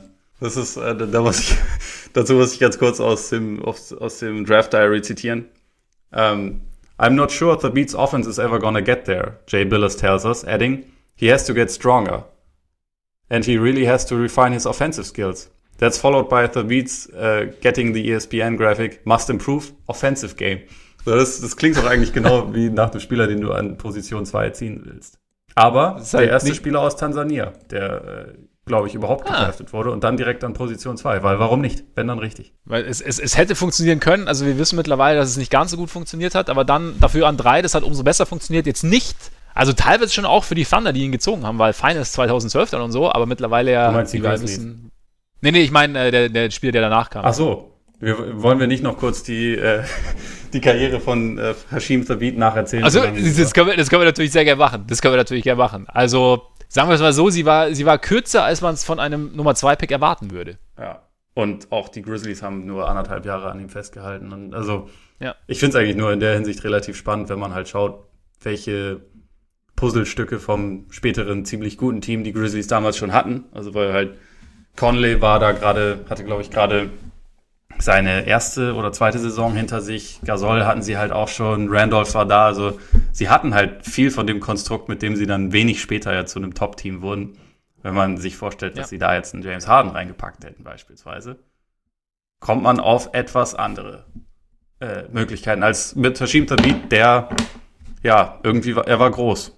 Ja, und ich meine, die Tatsache, dass sie halt Gasol und Randolph schon hatten, also vielleicht waren sie sich damals mit Gasol Vielleicht haben sie gedacht, da ist noch. Also er war vielleicht noch nicht der. Der war definitiv noch nicht der Spieler, den wir heute kennen. Ja. Also von daher, und er war halt, und, und die Fitnesswerte waren auch noch nicht ganz so gut, wie sie heute sind, wahrscheinlich. Schätzungsweise. Von daher ja. war das noch nicht. Hm? Schätzungsweise, ja. Ja, von daher war das nicht dieses, dieses Show-Thing, wie man es jetzt vielleicht sehen würde, aber trotzdem hast du natürlich auf der Position schon, schon viel Konkurrenz gehabt in dem Sinne. Und dann, ja klar, hätte, hätte, könnte man sich überlegen, einen James Harden zu wählen, zumal vielleicht man da ein bisschen. Sie haben halt im, im, Jahr davor auch, das ist irgendwie ganz geil, sie haben, äh, sie haben sich das irgendwie zur Aufgabe gemacht, ein bisschen obskure, große Center zu draften, weil im Jahr davor haben sie halt Hamed Haddadi geholt, der auch irgendwie, ja. glaube 2,18 Meter lang war und äh, ja, irgendwie glaube ich, ähnlich viel äh, spielerische Qualität mitgebracht hat wie Hashim David. Aber letztes Jahr bei der WM krass aufgezogen. Aber war stark, ja, absolut. Er war stark. Hat sich länger in der NBA gehalten, auch als Hashim David. Oder, glaube ich, genauso ja. lange in der NBA gehalten. Ja gut, ich meine, Verbiet er war 2014 tatsächlich noch bei den Thunder oder 12 bis 14 sogar bei den Thunder. Und dann nochmal äh, D-League, aber er hat es immerhin, also fünf Jahre so hin und her und dann immer mal zwischen D-League und NBA, dann zwischendurch bei den Rockets gewesen, bei den Blazers zwischenzeitlich gewesen. Ja, letztes und, Jahr auch in der G-League gespielt und äh, arbeitet daran, nochmal irgendwie eine Chance zu bekommen.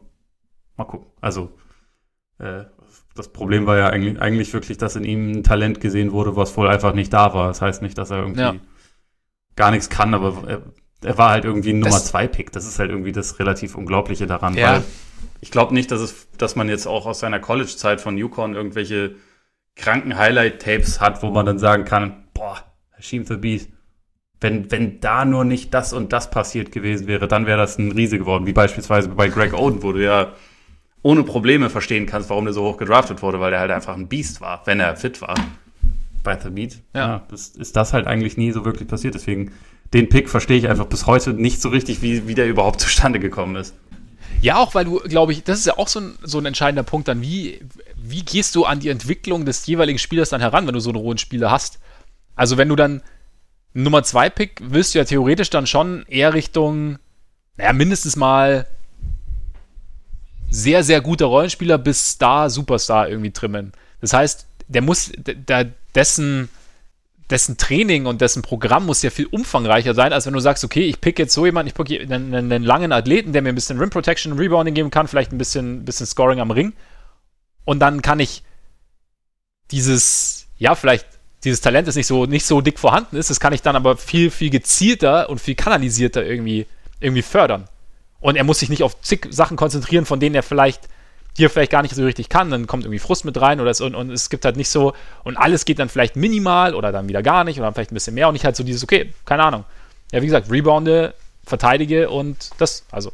Ja, also irgendwie so den reinen Arbeiter. Wenn man gedacht hätte, wir brauchen eigentlich nur noch so, so einen Spieler, dann kann man halt auch, wenn man den Nummer 2 PK den ja runtertraden, ne? Also. Ja. Aber, aber gut, sie haben es gemacht. Gut.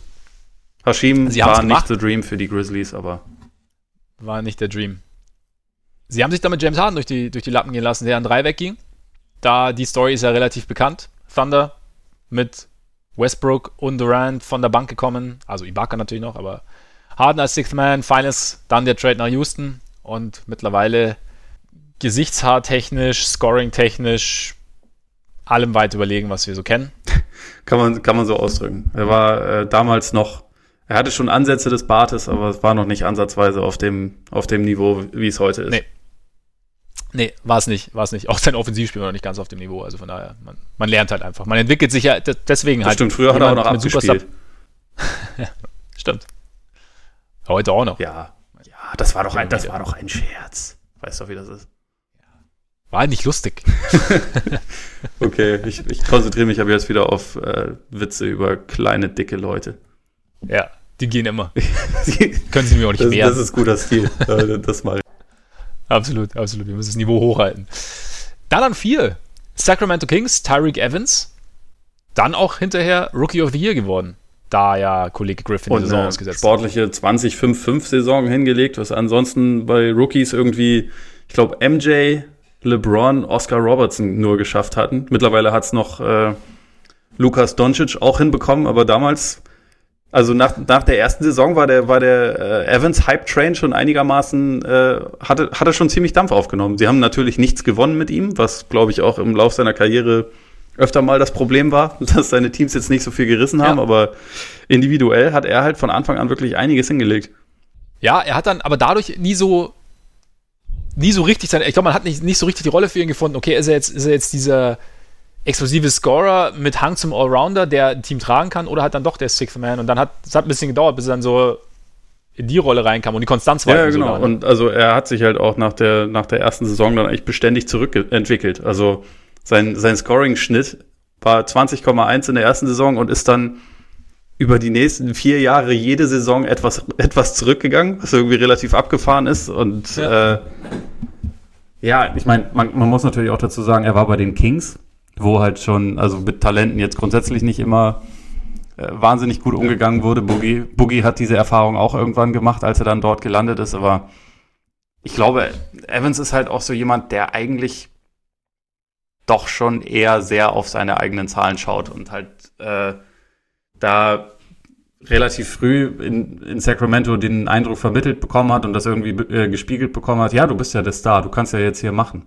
Und ich glaube, wenn man ihn so als seinen besten Spieler ansieht, dann, dann wird man halt nicht wahnsinnig viel reißen. So das, was man über die letzten Jahre dann teilweise gesehen hat, also vor allem diese eine Saison in, in Memphis fand ich ihn wirklich gut, wo er halt dann irgendwie relativ viel von der Bank kam, relativ viel Scoring gebracht hat und so. Aber ja, es ist halt irgendwie der Spielertyp ist irgendwie relativ schwierig, weil er sich, glaube ich, immer ein bisschen stärker gesehen hat, als er als eigentlich war. Das, das, ja, das kann gut sein. Ich meine, beim Pacers hat es dann hinterher hat auch nicht ganz das ja, erfüllt, was man erwartet hat. Das hat nicht gut also funktioniert. Also da, da hatte ich mir von der Verpflichtung ja. eigentlich viel mehr erhofft, als es dann wirklich war. Ja, ja gerade weil es halt nach dieser Memphis-Phase kam und man gedacht hat, okay, jetzt vielleicht der, der ja. Schalter gefunden oder so. Weiter im Text. An Position Nummer 5 Minnesota Timberwolves Ricky, auch genannt Rick Rubio. Aus ihrer Sicht ja verständlich. Weil Rubio damals Riesentalent, Point Guard, hat auch am Anfang ziemlich gut funktioniert. Quasi, er ist erstmal zwei Jahre lang gar nicht rübergekommen. Aber ähm, als er dann, als er dann kam. Seine NBA-Karriere ja, als, als sie ihn dann irgendwann überzeugt hatten, ist er tatsächlich gekommen. Und also für so rein theoretisch war ja immer noch diese Vorstellung, äh, Rubio als halt godlike Playmaker, der auch verteidigen kann. irgendwie wunderbar. Also hätte ja auch zu dem gepasst, theoretisch, was sie sonst hatten mit Kevin Love. Das Problem war halt, dass er selber bis heute es nicht so richtig gelernt hat, selbst abzuschließen. Aber Rubio ist halt schwierig. Also ich finde, das ist so einer, in dessen Spiel kannst du dich halt trotzdem extrem leicht verlieben. Also es sei einfach me macht mega Spaß, dem zuzuschauen, wenn, wenn man ihn nicht gerade werfen sieht. Ja, das, und das ist genauso der Punkt. Ich habe da auch so eine, da kommen wir ja später auch ein bisschen dazu, so, so eine Schwäche für dieses Spiel. Deswegen kann es auch sein, dass er bei mir ein bisschen zu hoch gesetzt ist dann später. Kann bei mir auch sein. Aber es ist also, halt. Ich, ich fand es grundsätzlich sehr schwer. Es ist halt ja so ein Point Guard Draft auch, ne? Und da kommt es dann sehr ja. auf persönliche Vorlieben an. ja, kam es bei den Timberwolves dann auch mit ihrem sechsten Pick. Ja. auf die. Weil, weil die tendierten dann eher Richtung ja. Johnny Flynn. Point Guard vor, äh, von Syracuse. Und ja, sieben war dann halt äh, uns äh, allseits beliebter Gewürzstreffen. Steph Curry bei den Warriors. Ja. Der Kollege Flynn, kann man noch erwähnen, hat sich drei Jahre in der NBA gehalten. Äh, und war, ja.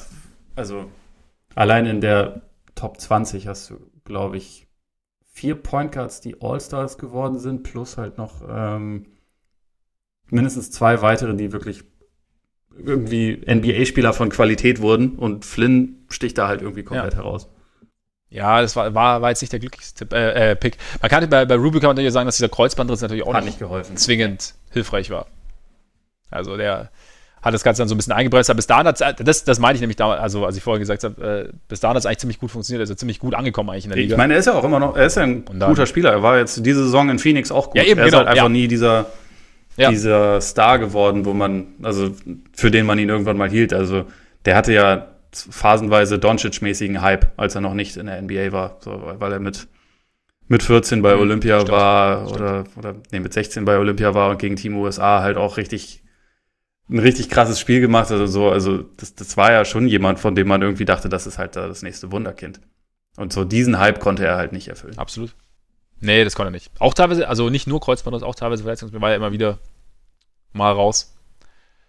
Ähm, acht, Jordan Hill nach New York. Und dann an neun die Toronto Raptors mit DeMar DeRozan. Auch nicht verkehrt. Ja.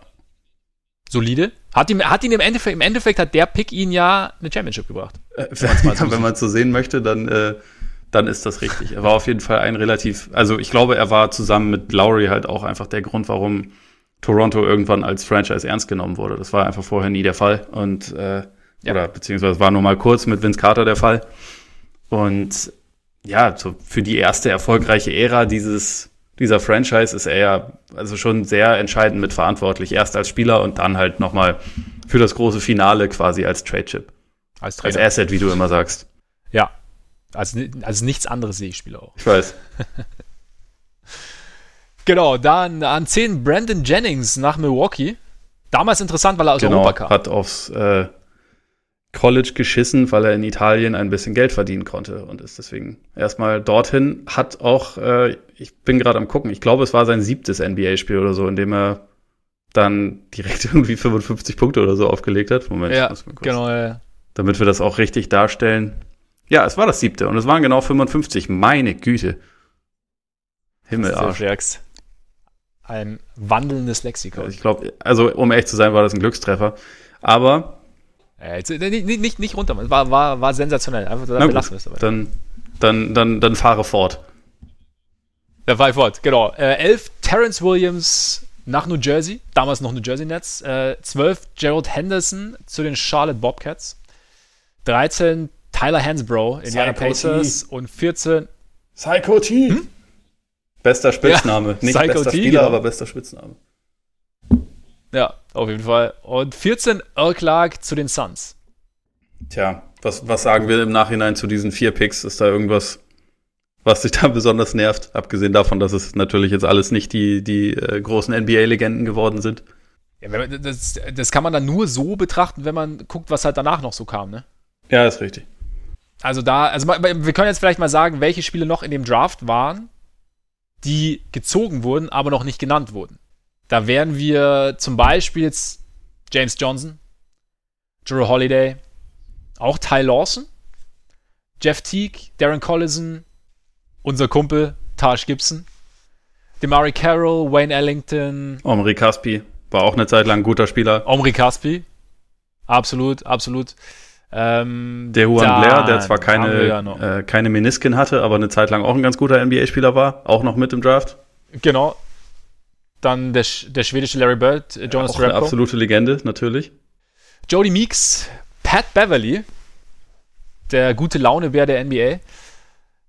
Geil auch Chase Budinger, hatte ich auch schon Oh, geil, Typ. Legende. Sneaky High Habe ich mir in NBA 2K damals immer geholt, weil er ja, danken konnte. Genau, genau. Aus irgendeinem Grund war der immer zu haben. Hatte bei NBA 2K einfach so die absurdeste Sprungkraft. Ja. So, ich glaube, der war athletischer als Michael Jordan. Auf jeden Fall. So, das, jeden Fall. das, war echt ganz geil. Dann äh, an 46 äh, ist dann doch irgendwann Danny Green gepickt worden. Ja. Von den Phoenix Suns damals. Finde ich übrigens lustig, dass du Nick Calathis dein, dein Lookalike einfach nicht nennst der auch äh, direkt vor Danny Green gezogen Den wollte ich mir eigentlich fürs äh, große Finale aufheben. okay, Entschuldigung.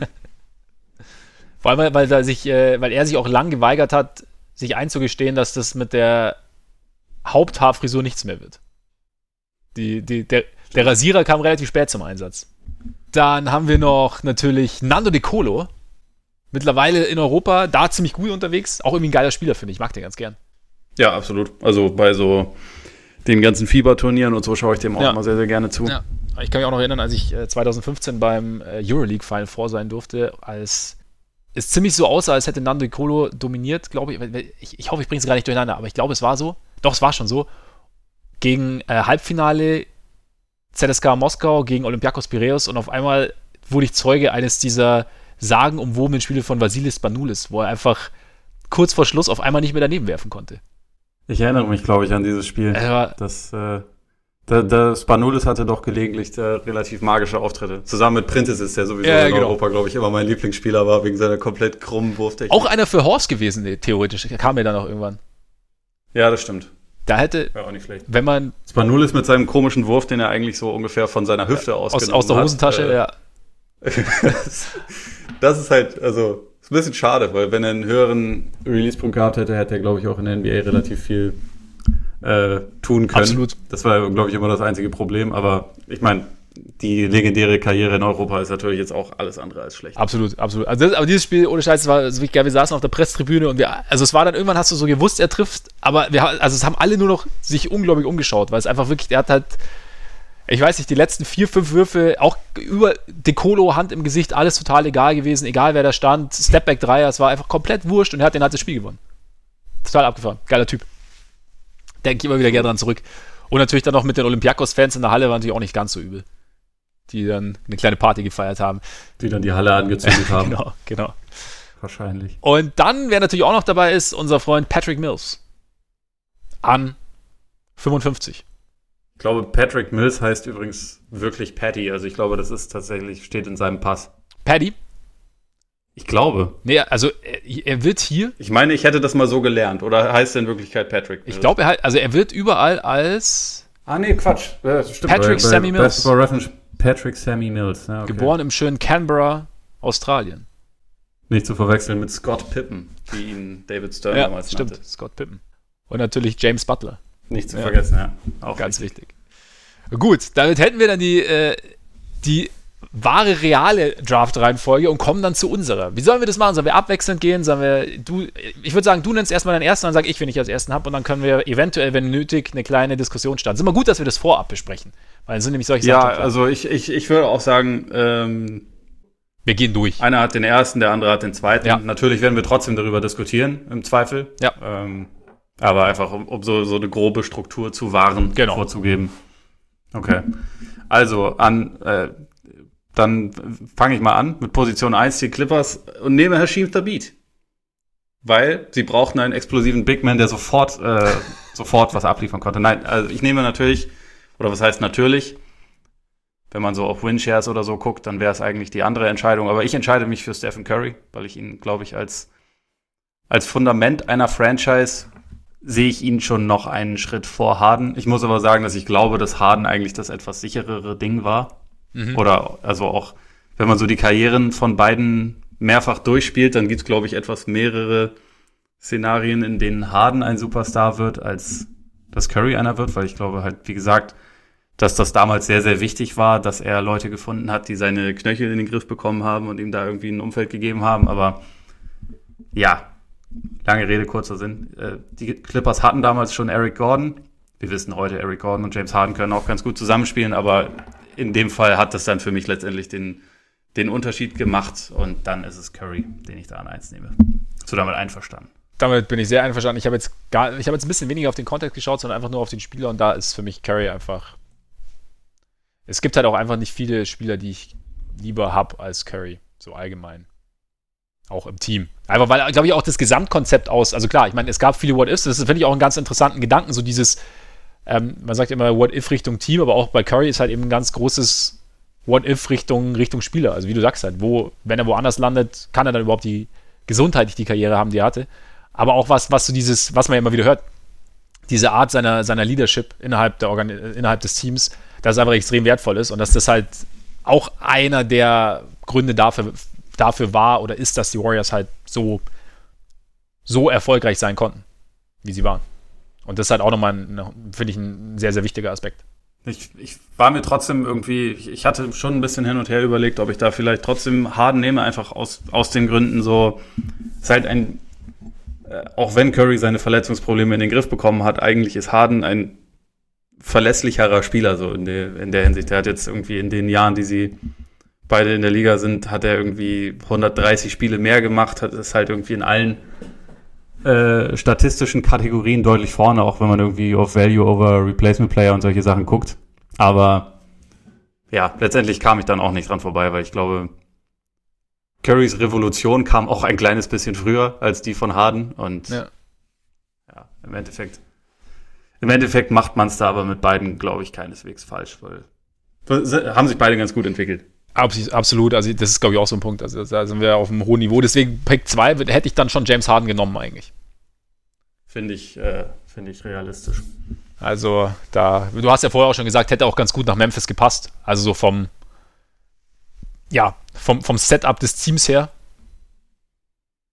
Ja, also sie hatten, sie hatten halt äh, OJ Mayonnaise hatten sie schon. Ja. Ähm, sie hatten, also der, der damals noch so ein bisschen als ihr junger Star Guard galt, äh, war ja auch mal so ein Hype-Spieler. Ja. Äh, sie hatten damals auch noch Rudy Gay, aber und, einen überfüllten Backcourt mit Mike Conley und Kyle Lowry, muss man auch dazu noch sehen. Also eine Zeit lang hat Memphis echt ganz gut gehortet, aber Harden ist halt irgendwie das ist halt, gerade wenn man sich anschaut, wie er am Anfang bei OKC war, so ein kluger Spieler irgendwie, der halt auch, glaube ich, instinktiv seine Rolle so ein bisschen findet. Also ich fand ihn, ich mochte die Version von ihm, die er in OKC war, eigentlich immer lieber als die, die er dann irgendwann in Houston wurde. Einfach weil, wie er da das Pick and Roll gelaufen ist, wie er halt derjenige war, der dann, obwohl er diese beiden kranken Superstars neben sich hatte, eigentlich die Offense geleitet hat. Das fand ich halt relativ überragend und ja. ich glaube, deswegen bei einem Team, wo auch eh der, Basketball-IQ mit der Zeit zumindest ziemlich hoch ausgeprägt war, hätte er halt auch super reingepasst. Also, ich glaube, Memphis mit ihm, Gasol, Conley, dazu noch irgendwie Randolph, hast du auch dann allein gleich drei Lefties in der Starting Five, finde ich auch gut. Mhm. Das, äh, das überfordert die Gegner natürlich auch. Also, ja, hätte schon was gehabt. Ja, da wäre einiges gegangen, glaube ich, in Memphis. Und er hätte, er hätte ja eine ähnliche Rolle erstmal einnehmen können. Also er hätte ja auch von der, trotzdem erstmal von der Bank kommen können. Also es wäre kein. Man hätte sich nicht in die Haare bekommen. Höchstens in die Barthaare. Das aber auch erst später. Ja. An drei ist es für mich dann auch noch aber eine sehr klare Angelegenheit mit Blake Griffin. Ja. Der auch noch von der University of Oklahoma kam. Auch nicht unpassend, wenn man bedenkt, dass das, glaube ich, die. Es war die erste Saison, die die Thunder in äh, Oklahoma gespielt haben. Also, es war die Saison des Umzugs, deswegen mhm. war James Harden auch ihr erster Draft-Pick als OKC, äh, OKC Thunder. Und ja, Griffin wäre dazu auch nicht ganz schlecht gewesen. Also in dem Jahr hat tatsächlich Ibaka auch erst sein, sein Rookie-Jahr gehabt, obwohl er ein Jahr früher gedraftet wurde. Aber da hätte man halt dann überlegen können, ob man den vielleicht abgibt oder so. Aber so ein, eine Kombination Griffin, Westbrook, äh, Durant. Sie hatten damals auch noch Jeff Green, sie hatten, also ja, wie gesagt, Ibaka, so ist schon relativ krass. Hätte man schon gucken müssen, wie man das irgendwie zu einem Team bekommt, aber er ist halt zu dem Zeitpunkt einfach ganz klar der beste Spieler, der noch verfügbar ist. Deswegen Absolut. muss, muss es, finde ich, Blake sein. Bei mir ganz genauso. Hätte auch durchaus Spektakel gegeben, wahrscheinlich. Die, Ja. man, man konnte gut springen dann in OKC. Hätte, hätte gekonnt. Ich finde auch, also die Entwicklung von, von Griffin über die Jahre finde ich ja irgendwie auch total beeindruckend, weil das ja eigentlich eher so ein, kam ja als Highflyer, ist mittlerweile wirklich einer der vielseitigsten Forwards der Liga und Ja. ich hoffe, ich hoffe sehr, dass er nochmal eine etwas bessere sportliche Situation findet äh, in den nächsten Jahren als die, die er jetzt hatte, weil das war schon ein bisschen schade, irgendwie jemand, der auf so einem Niveau spielt, dann bei so einem schlechten, limitierten Mhm. Team zu sehen, weil er halt, womit, also mit dem er keine Chance hatte, irgendwas zu reißen. Das ist natürlich schon eher bitter.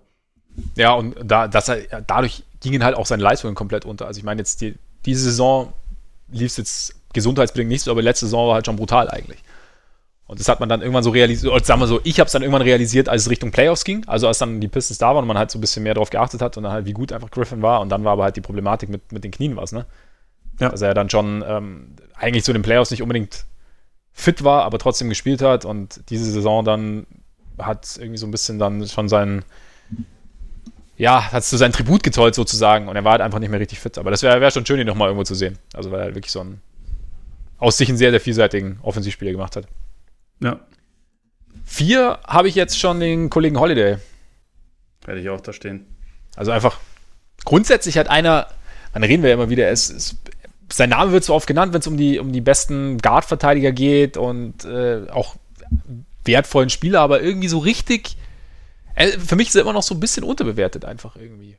Also Ja, ich finde, es kommt noch mal ein bisschen drauf an, mit wem man redet. Also so die bei den Casuals ist das, glaube ich, so. Und bei den Leuten, die etwas tiefer drin sind, hatte ich über die letzten Jahre das Gefühl, dass er auch teilweise ein bisschen overrated ist. Also so, so, im. Sinne von, ja, ja, also einfach weil dann alle irgendwie diese Playoff-Serie im Kopf haben, wo die äh, Pelicans die Blazers halt komplett an die Wand gespielt haben und daraus dann irgendwie Schluss gefolgert haben, so ist Drew Holiday immer. Ja, gut. Das, ist halt ja, einfach ja, nicht klar. der Fall. Ja. So, ich glaube, das ist halt schon ein, also auf jeden Fall irgendwie ein Top 30 Spieler in der Liga, aber ich weiß, weiß jetzt nicht, wie viel weiter nach oben man ihn dann noch ziehen muss. Und manchmal wird halt über ihn geredet, als wäre er eigentlich, also David Griffin hat vor der letzten Saison gesagt, dass, äh, dass Drew Holiday ja auch MVP werden könnte und so ein Scheiß. Ja, gut, und das ist- halt kompletter Bullshit.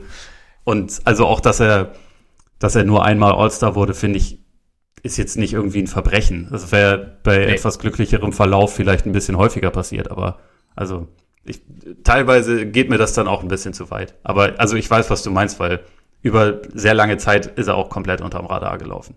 Ja, und ich meine, im Westen nicht All-Star zu werden als Guard kann dir passieren. Also, da ist halt einfach, absolut. Frag mal Mike Conley. Und Ja. Mike Conley war, finde ich, zu seinen besten Zeiten ein besserer Spieler. ja, einfach offensiv noch ein bisschen verlässlicher und vielseitiger. Ja. auf jeden Fall, auf jeden Fall. Das stimmt schon. Also, ich meine, klar, gut, MVP, Voraussager David Griffin ist natürlich auch die gern genommene, Amerika genommene amerikanische Übertreibung. Aber Ich finde es auch, ich find's auch schwer, weil er einfach auf so einer tiefen Position Ja. spielt. Also es gibt einfach so dermaßen viele Aufbauspieler, deswegen, wenn ich das so ranken würde, weiß ich gar nicht, wo jetzt dann Drew Holiday bei mir auftaucht. Also ich mag ihn als Spieler total, das soll jetzt nicht irgendwie negativ sein. Ich finde das vor allem auch gut, dass man ihn am Ball, äh, abseits des Balles und dann noch als Verteidiger irgendwie sehr gut gebrauchen kann. Also es ist schon ein absolut wertvoller Spieler, aber so in die Riege der richtigen Stars auf der Eins, die es halt nun mal gibt, weiß nicht, packe ich ihn dann glaube ich noch nicht rein. Ich glaube, bei mir ist es auch ein bisschen so, weil dass ich das Gefühl habe, dass er, dass er vielleicht teilweise ein bisschen zu wenig ge- gewertschätzt wird, weil das, was er macht, weil er das relativ leise macht. Also manchmal, Außer in der Serie gegen Damian Lillard, aber sonst ja genau, recht. also, und das ist halt die, klar, da gucken jetzt halt dann einige wieder zurück, aber wenn du dann, du guckst ein Spiel und ähm, schaust am Ende auf den Boxscore und hast jetzt bei Holiday zwei, drei Aktionen vielleicht gesehen und am Ende hat er irgendwie, weiß ich nicht, 25 Punkte, 6 Assists oder so oder 22 Punkte oder was auch immer und hat dazu noch relativ sicher aus dem Feld getroffen. Also es ist einfach so, dass, er fällt jetzt nicht so extrem auf während des Spiels, finde ich. Also klar, neben Zion fallen die wenigsten wirklich, wirklich auf, aber jetzt gerade auch bei den Pelicans, wenn du überlegst, finde ich selbst, also Zion klar, Ingram finde ich auch, und, aber auch Lonzo fällt jetzt zum Beispiel mehr auf als, als Holiday. Und trotzdem ist, ja, irgendwie ist schon. er halt schon irgendwie einer von denen, die es halt so, ja auch irgendwo zusammenhalten. So dieses Konstrukt aus, aus ja, Scoren im Frontcourt und, und, und Verteidigen im Backcourt. Also irgendwo, ja, keine Ahnung. Und wie du sagst, dadurch, dass er mit Ball spielen kann, ohne Ball spielen kann, er ist halt irgendwie so, so, so, so ein Bindeglied, aber halt für den Glue-Guy eigentlich überqualifiziert irgendwo. Ja, genau. Und äh, er hat tatsächlich auch so ziemlich keine echten Lücken ja. im Spiel. Er ist jetzt, glaube ich, abgesehen von Defense, also Defense ist er überragend. Offensiv ist er in allem ganz gut. In nichts, glaube ich, richtig ja. überragend. Genau, aber das, ja. das, es ergibt einen sehr guten Spieler. Absolut, also das definitiv. Deswegen wäre das hier auf jeden Fall auch mein Pick gewesen. Was ich aber ganz interessant war, weil ich das auch nicht mehr auf dem, auf dem Schirm hatte, dass der am College wirklich nicht, nicht gut war. Also okay. hat in seiner, hat in seiner letzten Saison irgendwie 8,5 äh, 5 Punkte im Schnitt gehabt und 3,7 Assists, aber auch 3,8 Turnover. also da kam schon irgendwie ein bisschen was hat die zusammen und hat irgendwie 30 Prozent seiner Dreier getroffen. Also es war jetzt wirklich nicht jemand, der ähm, am College irgendwas in Brand gesetzt mhm. hätte. Deswegen ist das schon auch verstanden, dass er irgendwie ein bisschen gefallen ist. Also an 17 ist er weggegangen. Ja. Für den Kontext. Zu den Sixers ähm, damals noch. Genau. Da ist er auch, hat er auch seine einzige All-Star-Saison gehabt. Ähm, dann kommen wir zu den Timberwolves, die jetzt zwei Picks in Folge haben. wir nehmen Johnny Flynn und Ricky Rubio. oder beziehungsweise in dem Fall.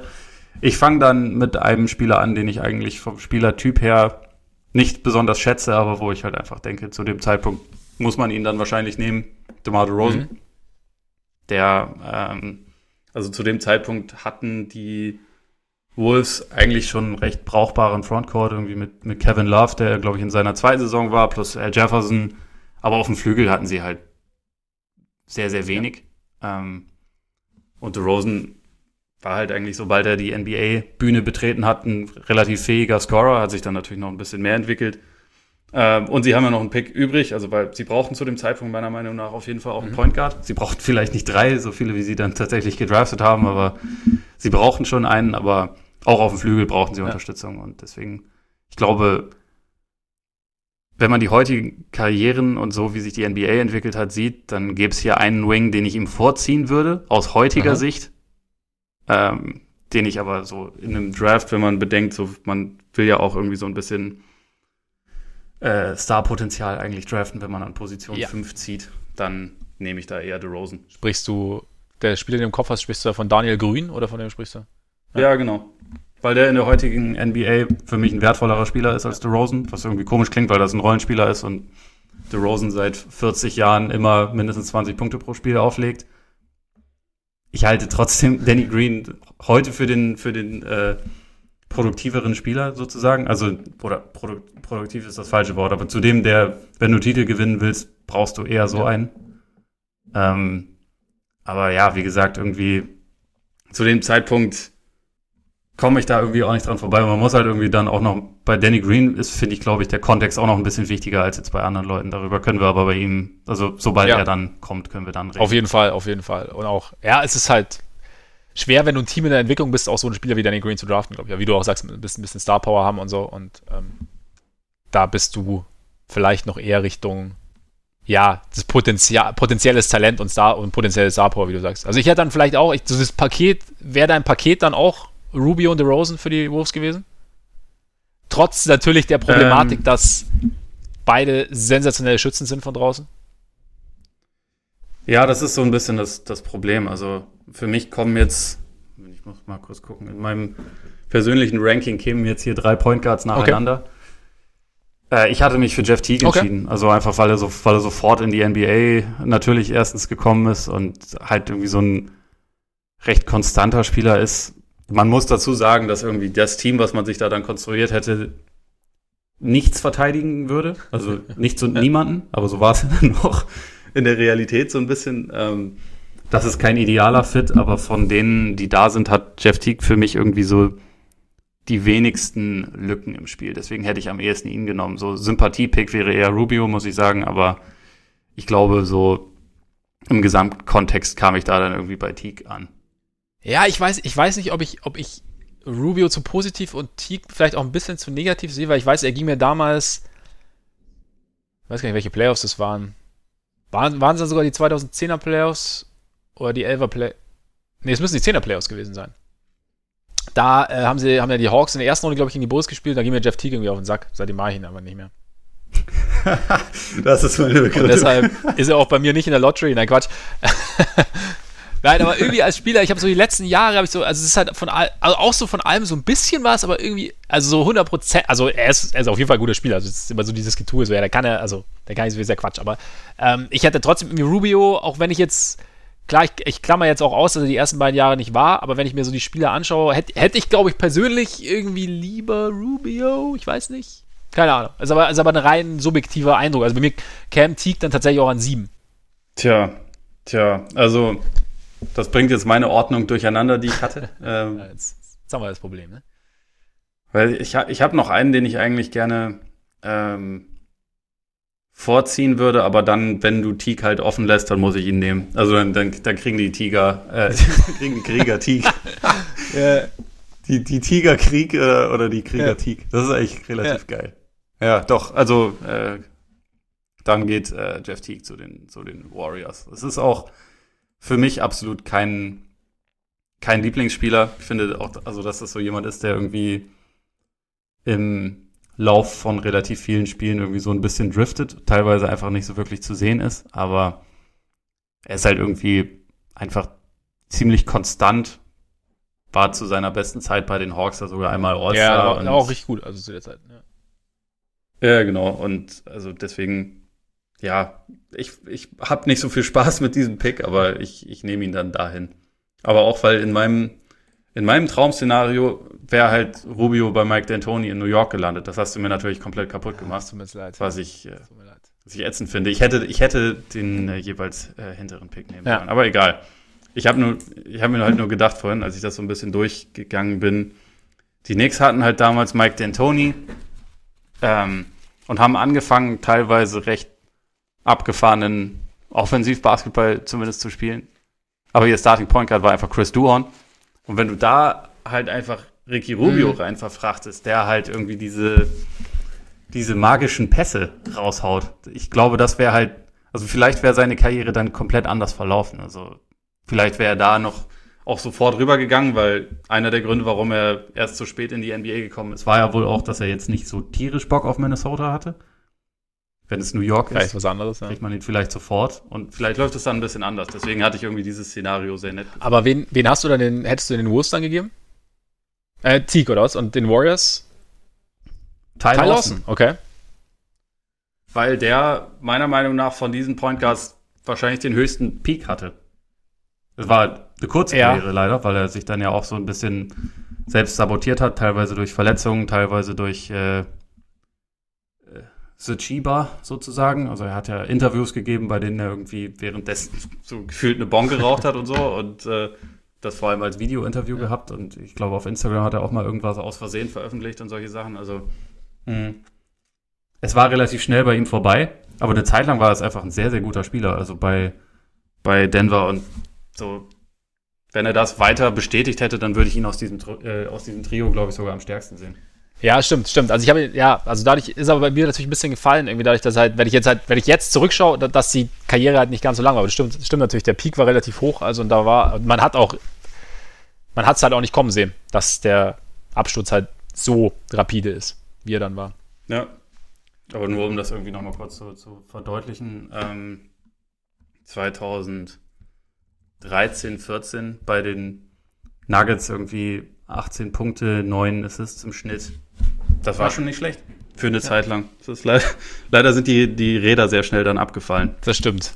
Das glaube ich, jetzt zuletzt war er, glaube ich, in China unterwegs. Ja, ich glaube auch. Ich bin gar nicht ganz sicher. Also ich habe es dann, ich hab's dann gar nicht mehr so, so zu Ende verfolgt sozusagen. Aber Weil der war so dermaßen schnell. Also eigentlich auch ein bisschen zu, bisschen zu klein fast für die NBA, aber hat einfach irgendwie so ein krankes Tempo Ja. drauf gehabt, dass das teilweise schon sehr schön anzuschauen ja, war. fand ich auch. Ich hätte ihn dann jetzt, hast du ihn, würdest du ihn auch zu den Knicks setzen? Dann einfach? An 8? Ähm, ja, ja, muss er dann. Also, weil dieses Tempo mit Mike D'Antoni wäre auch nicht falsch Ja. gewesen. Natürlich hätte ich da lieber Rubio gehabt, aber Lawson ist auch okay, Ja, finde ich. wenn, die, wenn die Wolves früher zuschlagen, ne, dann Eben. kannst du nichts machen. Kahn! 9? Neun. Ich habe da tatsächlich, äh, also ich würde auch hier lieber besagten anderen Wing nehmen, habe aber dann da Tyreek Evans hingepackt. Okay. Äh, wegen ähm, Instant Scoring, wovon die Raptors irgendwie zu dem Zeitpunkt auf dem Flügel halt gar nichts hatten. Obwohl sie eine gute Offense hatten, rund um ähm, Chris Bosch und Andrea Bagnani.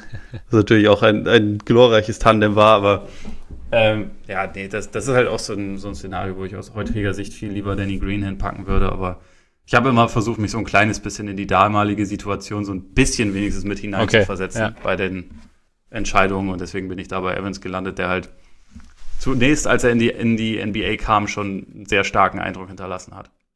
Hat sich dann nicht so Hat es bestätigt. nicht so bestätigt, das stimmt, das stimmt. Also ich, mu ich muss gestehen, ich, hab, ich bin dann eher so ein bisschen auf den Teil oder oft auf den Spieler gegangen, der, den wir halt auch heute kennen. Deswegen ist bei mir Danny Green jetzt hier an 9. Ja, finde ich, finde ich auch legitim. Also er, er passt da auch besser Ja. rein. Ich glaube, mein Problem bei ihm ist, dass er halt, er hat sich halt zunächst nicht in der NBA zurechtgefunden und ich glaube, man hätte nicht so viel von ihm gehört, wenn er nicht bei den Spurs Ja. gelandet wäre, die halt besser als alle anderen Franchises daran sind, solche Spieler, die zum Beispiel keinen Wurf haben oder so, den zu reparieren und äh, diese Leute ranzuführen. Und da, haben, da gibt's halt einfach so ein paar Beispiele und ich glaube halt nicht, dass wenn man ihn jetzt, in dem Fall wäre, glaube ich, bei Milwaukee gelandet, ne? Wenn wir das jetzt so, Also wenn er, wenn wir das jetzt so durchspielen. wenn wir ihn jetzt an 9 nehmen würden, dann wäre er in Toronto gelandet. Wenn er jetzt 10 wäre, wäre er in Milwaukee gelandet. Ich glaube, also ich habe sehr große Zweifel daran, dass er sich da halt so positiv entwickelt hätte. Und deswegen äh, habe ich, hab ich mich da gegen ihn entschieden. Aber ja, so was grundsätzlich den Spieler an sich angeht, hätte ich ihn, glaube ich, sogar schon an fünf genommen in diesem Draft. Also von allem, was man heute weiß. Ne? So was, Ja, was die persönliche Präferenz angeht. Aber wie gesagt, mit dem Hintergrund ist er bei mir halt Ja, gefallen. ja. Nee, genau. Also ja, ich, ich, war, ich war so ein bisschen hin und her gerissen, also auch weil, weil er halt dann doch sehr, sehr viel Rollenspieler ist, auch wenn er ein sehr, sehr, sehr, sehr wertvoller Rollenspieler ist. Deswegen ist es so ein bisschen halt, ja, noch Top 10, aber irgendwie halt an- doch nicht die 5, 6, 7. Ich habe Evans dann, hätte ich, hätte ich nach Milwaukee gepackt, so statt Jennings. An 10. Ja, ich auch legitim. Ähm, aber wir müssen ja noch Green irgendwo Ach so. hinpacken. So funktioniert das ja mit einem Draft. Ja, ich dachte, ja, also willst du ihn, möchtest du ihn jetzt lieber in Toronto sehen? Nee, ich habe ja Tyreek Du- Evans schon genommen. Das ist ja, das ist ja das, das, das ist ja Ah, so, ma- so, ah, so, so machen wir das, so machen wir das jetzt. Man macht, man macht doch keinen Rückzieher mehr, nachdem Ja, man, nachdem stimmt, man David stimmt, Stern gesagt hat, ich nehme den. Selbst wenn man, selbst wenn man weiß, dass es eigentlich nicht die richtige Entscheidung ist. Ja, das passiert oft. Dann könnten wir. ah. Ja, aber dann, ich, ich setze ihn jetzt aber trotzdem nach Milwaukee. Also wenn Evans jetzt, wenn Evans in Toronto ist, dann setze Ja. ich Green nach Milwaukee. Ja, das hätte ich jetzt auch konsequent gefunden. Weil ist jetzt halt so. ist jetzt halt so. Genau. Na gut. Da sind wir Die jetzt New Jersey bei den Nets. New Jersey Nets. Ähm, da packe ich dann Darren Collison hin. Der äh, positionell nicht unbedingt der allerbeste Fit ist, weil sie halt zu dem Zeitpunkt ähm, Devin Harris hatten und Brook Lopez und das eigentlich ihre einzigen beiden guten Spieler waren. Aber muss dann halt so sein, weil äh, meiner Meinung nach Best Player Available. Und er hätte nicht verhindert, dass die Nets unfassbar schlecht waren, weil man, man darf das nicht, äh, man sollte das nicht vergessen. In der Saison sind die Nets 0-18 gestartet und hatten am Ende eine 12 von äh, 12-70 Bilanz. Also sie waren die 96er Bulls in Scheiße. Auch nicht schlecht. Und da hätte Darren Collison vielleicht gute Laune verbreitet. Das mit Sicherheit. Er hätte auch, er hätte auch missionieren können. Eben. Und er hätte, er hätte Grund dazu gehabt. Kann man sozusagen äh, da noch mit anführen. Ja, das stimmt, das stimmt. Dann, ja, okay. Okay, passt. Ich habe geschwankt zwischen Collins und Beverly. Und Ja. ich lasse jetzt aber Beverly in New Jersey, pack aber Beverly jetzt nach Charlotte. Ja, habe ich keine, äh, habe ich keinen Ärger mit. Also zumal, ich habe mir das dann nochmal ein bisschen reingezogen, weil ich das nicht mehr so auf dem Schirm hatte, wie äh, kompetent Charlotte damals Ja. war. Schockierend. Also sie haben 44 Siege in der Saison geholt, äh, angeführt von meinem Lieblingsspieler Boris Diaw mit meinem Zweitlieblingsspieler Captain Jack, die halt beide ziemlich überragend waren. Und sie hatten die beste Defense der Liga. Was echt, also das, das hatte ich überhaupt nicht mehr auf dem Schirm, dass Das das, so ich ein ja, Bollwerk ja. war. Ähm, Tyson Chandler lief da ja auch noch rum, wobei er, glaube ich, in der Saison relativ viel verletzt war. Äh, und Theo Radcliffe mit 100 Jahren war auch noch irgendwie Teil des Teams. Gerald Wallace war da auch. Es fehlte halt an Scoring und Playmaking, deswegen habe ich mich da, also hätte ich da tatsächlich vielleicht sogar eher Brandon Jennings reingepackt, weil Patrick Beverly, also zumal wie viele Jahre später er überhaupt erst in der NBA gelandet ist, ähm, hätte da jetzt wahrscheinlich erstmal nicht den großen Impact ja. gehabt. Jennings hätte zumindest ein bisschen Scoring reinbringen können, aber also natürlich ist Beverly eigentlich der bessere Spieler mittlerweile. Ja, und hätte ja auch zu der, zu der defensiven Ausrichtung ganz gut gepasst, ne? Ja, genau. Er hätte halt. Also er hätte natürlich. Jennings hätte halt. Jennings hätte ihnen halt was gebracht. Ja, das stimmt. Deswegen das hatte ich mich dafür ihn entschieden. Aber, also mit Beverly, wie er heute ist quasi, hätte man da natürlich, also hätte er da super reingepasst, wenn man bedenkt, wie Patrick Beverly damals war, wo er erstmal danach, ich weiß nicht, ob er direkt danach nach Usbekistan gegangen ist oder erst ein bisschen später, aber das hat ja dann erstmal noch ein bisschen gedauert, ja. bis, er, bis er wirklich auf dem Niveau angekommen ist, wo er jetzt ist. Das Jennings wiederum direkt 55 Punkte im siebten Spiel. Genau, und dann aber irgendwann auch relativ schnell so durch die Liga gecoastet. Ja, ja, das war, wurde dann relativ ja. schnell so zum, zum Journeyman. Von daher, ja, ich, ich sehe es halt, also wenn, wenn ich halt jetzt einen Spieler, was ist aus dem Spieler geworden, im Endeffekt ist für mich dann schon irgendwie entscheidend, weil dann, also was, was, was bringt er dir langfristig? Also das ist ja auch so ein bisschen die Idee, also finde ich dann immer so, okay, du, man, man guckt ja so, wie, welchen Einfluss kann ein Spieler auch in Zukunft nehmen irgendwie auf mein Team und da fände ich jetzt, fände ich jetzt Beverly interessanter, zumal er ja auch nicht weiß, was jetzt so viel er vielleicht offensiv hätte geben können, aber was Jennings vielleicht angerichtet hätte, in Anführungszeichen, weil mit der, mit der Disziplin der, der Hornets, äh, der, der Bobcats, vielleicht hätte es auch, vielleicht auch irgendwie gar nicht funktioniert, vielleicht hätte es auch mega gut funktioniert, kann natürlich auch mal sein. Aber ich habe irgendwie gedacht, so Beverly, ja. ja, war jetzt für mich auch einfach im Rückblick der bessere Spieler einfach. Ja, also ich finde er ist Ja, genau, also jetzt rückblickend glaub, auf die letzten er erstmal 2009 nicht, bis heute, wenn ja. ich den kompletten Zeitraum sehe, ist er für mich der wertvollere Spieler, deswegen würde ich ihn eher nehmen. Finde ich nachvollziehbar.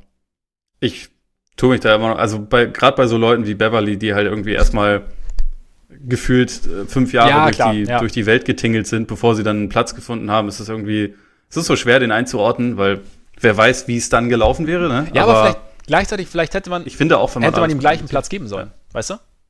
Also so, ja, bei, bei, bei Rubio ist natürlich wieder was, weil es halt seine Entscheidung war, aber bei Beverly vielleicht wäre es, hätte er einfach nur ein Team gebraucht, der sagt, okay, du bist halt direkt dabei und Teil unserer ganzen Geschichte und dann ich meine, vielleicht wäre Aaron Baines der GOAT geworden, wenn sie ihn äh, damals gedraftet hätten. Ist jetzt schon nah dran. Also. er ist äh, ja. gefährlich nah. Ja. Das ist der eigentliche Grund, warum die Doku jetzt kommt, weil Jordan nochmal zeigen wollte, okay, Aaron Baines kommt mir vielleicht nah, aber ich war auch genau, gut. Eben, eben. Vergesst das bitte nicht. Deswegen ja, geht die Doku jetzt. Ziemlich sicher, ziemlich sicher. ich halte das auch für realistisch. Okay, dann, dann kommen wir bei den Pacers an. Sie drafteten damals Tyler Hansbrough, der so ein bisschen war wie ein ja, Energy Drink, ohne jetzt die allzu großen Basketball-Skills zu haben. Ich habe das mal jetzt den Energy Drink ebenfalls geholt, aber jemand, der auch zusätzlich noch eigentlich ein ziemlich guter Basketballspieler ist, Taj Gibson. Unseren Kumpel. Unseren Kumpel. Und damit sind wir uns. Hätte da, finde ich, auch bestens reingepasst, auch wenn die Pacers traditionell leider lieber Weiße draften. Das ist Taj Gibson nicht. Ähm, wenn man sich das Team von damals anguckt, irgendwie sie hatten schon Troy Murphy und äh, haben da halt echt so eine, sagen wir mal, äh, bleiche Truppe zusammengestellt, was ja irgendwie in Indiana äh, doch schon eher relativ häufig passiert ist. Aber ja, Taj Gibson wäre halt der viel bessere Spieler gewesen und hätte auch, also hätte wunderbar reingepasst in dieses Team, was da dann über die Jahre entstanden ist mit mit Hibbert. Vielleicht hätten sie David West gar nicht bekommen dann, aber also wer weiß, also so dieses dieses Team, was dann mal eine Zeit lang in, im Osten der einzige Widersacher von den LeBron Heat war. So, wenn man sich da Taj Gibson drin vorstellt, finde ich jetzt auch absolut nicht verkehrt. Ja, weil Taj, also zu seinen Hochzeiten war er richtig gut. Also gerade so jetzt, wenn man sich die, die frühen Zehnerjahre anschaut, so die, die, die Energie, hast du ja schon gesagt, die er gebracht hat und auch die, also er war jetzt kein, kein vielseitiger Scorer, aber er konnte am, mit seiner Athletik am Ring konnte er schon, hat, hat er schon, hat er schon was anfangen können und der Jumper, zumindest Mitteldistanz hat halbwegs funktioniert, also war, war für mich auch schon, also ich habe ich hab ihn mega gern gemocht in Chicago und ich hätte jetzt auch tatsächlich mit deinem Pick, gebe ich dir zu 100% recht, hätte ich genauso genommen. Siehst du mal. Oder was heißt, gebe ich dir recht, ich gehe halt einfach mit. Ich widerspreche halt nicht. Wie sonst so Gut. Gern. 14 fand ich dann wiederum, äh, fand ich nochmal richtig schwer, weil das halt so die Suns waren ja damals auch nur da mit drin, weil sie trotz irgendwie 46 ja. Siegen nicht die Playoffs erreicht haben. Ähm, sie waren dann in dem Jahr in den Western Conference Finals und wahrscheinlich näher dran an der äh, Finals-Teilnahme als, also Steve Nash hat das vielleicht zwei, dreimal in seiner Karriere auf so einen Level geschafft und deswegen fand ich es da dann schon wieder ein bisschen schwieriger, weil da muss man, finde ich, eigentlich berücksichtigen, welcher Spieler hätte ihnen irgendwie umgehend ein bisschen helfen können. Ja. Bei wem bist du da gelandet? Ich, ich, ich habe jetzt, ich hatte jetzt die frühe Karriere nicht mehr im Sinn, aber wenn ich es mir so anschaue, ein, ein, ein, Flügel, der werfen kann und verteidigen kann. Und bin dann bei dem Murray Carroll gelandet. Ja, genau, den habe den hab ich Ach, auch stehen. Sehr gut. Jetzt war ich kurz ein bisschen nervös. Aber so die, die, die Namen, über die ich da nachgedacht habe, also vielleicht noch dazu, weil wir das, glaube ich, gar nicht erwähnt haben, die Leute, die damals nicht gedraftet wurden, ja, genau, genau. Also, sonst wären nämlich, also Wes Matthews, Joe Engels und Aaron Baines wären schon lange ja. gekommen. Also die rechne ich. Also, also bei, bei Baines an 1 ist ja klar. Bei, und dann.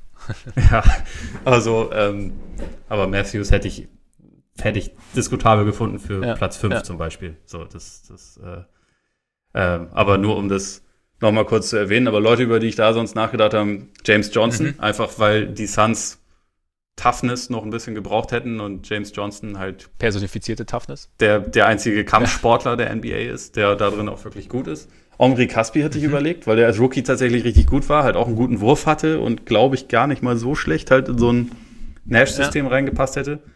Spannend aber auch Wayne ja. Ellington, der halt den saubersten Wurf aller Zeiten hat und äh, ja, da natürlich auch reingepasst hätte, der aber die Defense, die halt so am ehesten noch ein Problem bei ihnen war, nicht besser gemacht hätte, sondern ja. eher schlechter. Und da, genau. Das hat auch gegen Paddy Mills gesprochen. Hm? Finde ich irgendwie, äh, das hätte auch gegen Paddy Mills gesprochen. Ist irgendwie ein bisschen schade, dass Paddy Mills nicht weggegangen ist, weil das, den mag ich schon auch sehr ja, gerne. der wäre auch bei mir relativ schnell gekommen, wenn wir es weitermachen würden, was wahrscheinlich den zeitlichen Rahmen ja. sprengen würde, aber da wäre wär Paddy Mills auf jeden Fall auch relativ früh dran gewesen dann, demnächst. Aber das ist doch eigentlich ein relativ, relativ solider Jahr. Absolut. Muss man mal sagen. Auch wenn man bedachte, dass er als absolut beschissener Jahrgang galt.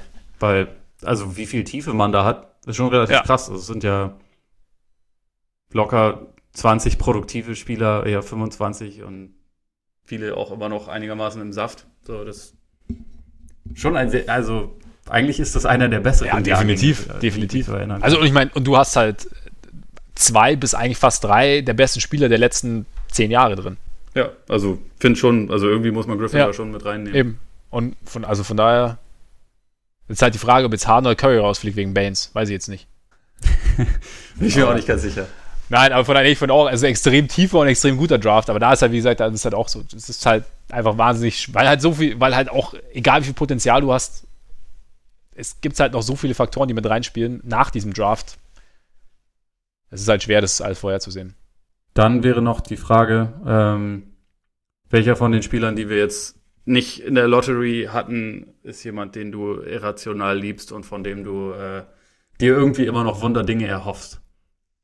Ja, Wunderdinge ist jetzt vielleicht ein bisschen übertrieben. Also ich habe jetzt nicht mehr die, die, die ganz großen Hoffnungen, weil ich einfach so weiß, so, also keine Ahnung, wir haben ihn eigentlich gerade gerade schon erwähnt, man weiß, was man kriegt, aber ich finde ihn halt einfach wahnsinnig geil und denke mir manchmal, ich hätte ihn gerne in einer größeren Rolle, äh, Paddy Mills tatsächlich.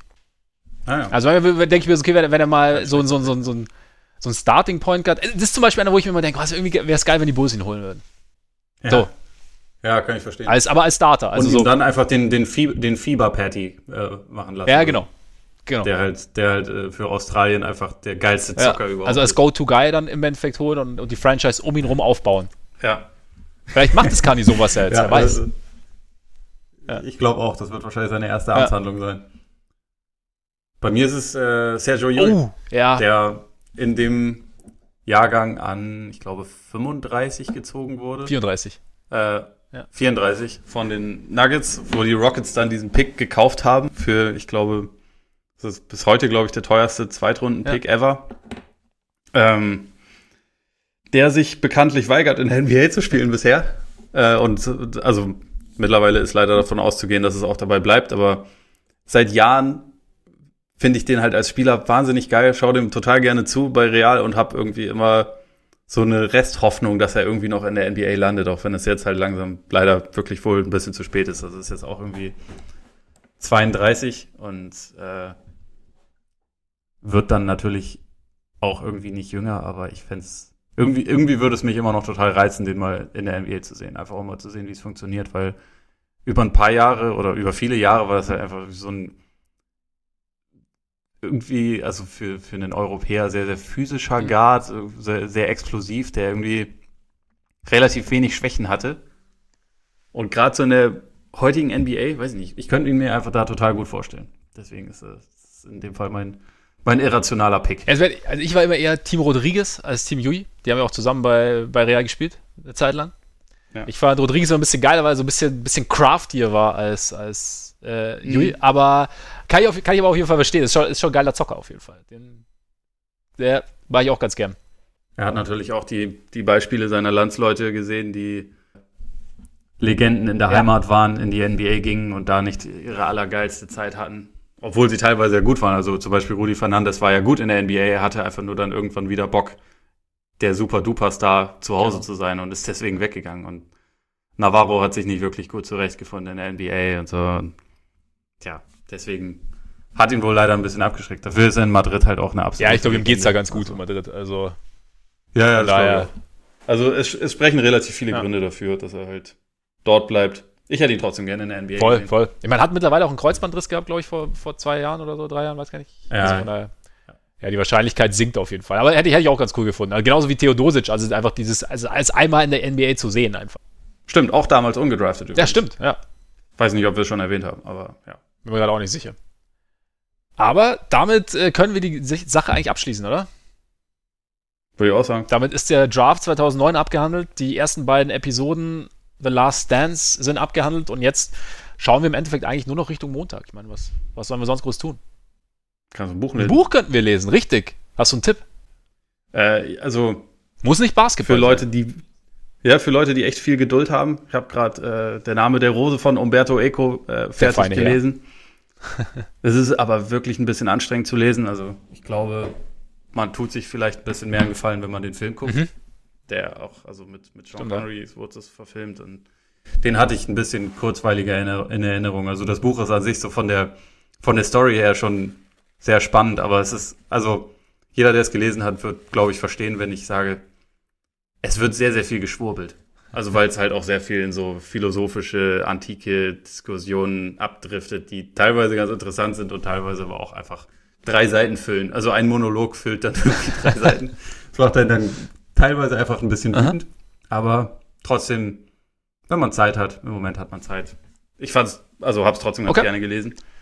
Und jetzt habe ich ähm, Victory Machine angefangen von. Ethan ah, da bin ich auch dabei gerade. Worüber wir auch neulich schon mal gesprochen haben. Bin ich auch dabei. Wird, wird, wird wahrscheinlich auch noch Thema werden in dieser kleinen, feinen Sendung.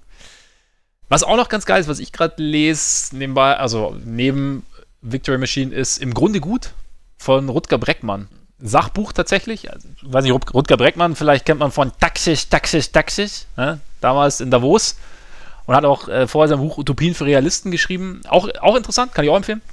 Und er hat also ein bisschen, ein bisschen andere Ideen. Und irgendwie als Historiker geht er so, also im Grunde gut geht darum, dass der Mensch im Grunde gut sei, dass dieses, dieser Gedanke, dass ein Mensch, dass wir eigentlich schlecht sind und deshalb halt zu allem fähig sind, was wir so machen und dass wir deshalb auch dieses Schlechte im Zaum halten müssen, dass das eigentlich der falsche Ansatz ist. Und er belegt es halt so anhand, also er fängt ganz, ganz früh an und geht halt immer weiter also ich bin jetzt noch nicht durch, aber geht halt immer weiter Richtung Gegenwart und räumt und geht dann eben auch auf Dinge ein, die halt, ja, die man als Beispiel anführen kann, weshalb der Mensch halt wahnsinnig schlecht ist. Also zum Beispiel jetzt natürlich ähm, den Nationalsozialismus, geht dann aber auch auf Experimente ein, die angeblich das belegen oder Studien, die das angeblich belegen und ähm, findet da auch tatsächlich dann ja, Belege, dass diese Studien eigentlich teilweise erfunden sind oder halt teilweise gestaged waren und ähm, gibt halt einfach es gibt einen interessanten Einblick und eine andere Perspektive. Also es ist jetzt natürlich nicht die, die endgültige Weisheit, aber ich finde es so von, von der Herangehensweise ganz gut. Und ich finde es auch ganz gut, mal einfach mal zu versuchen, die Dinge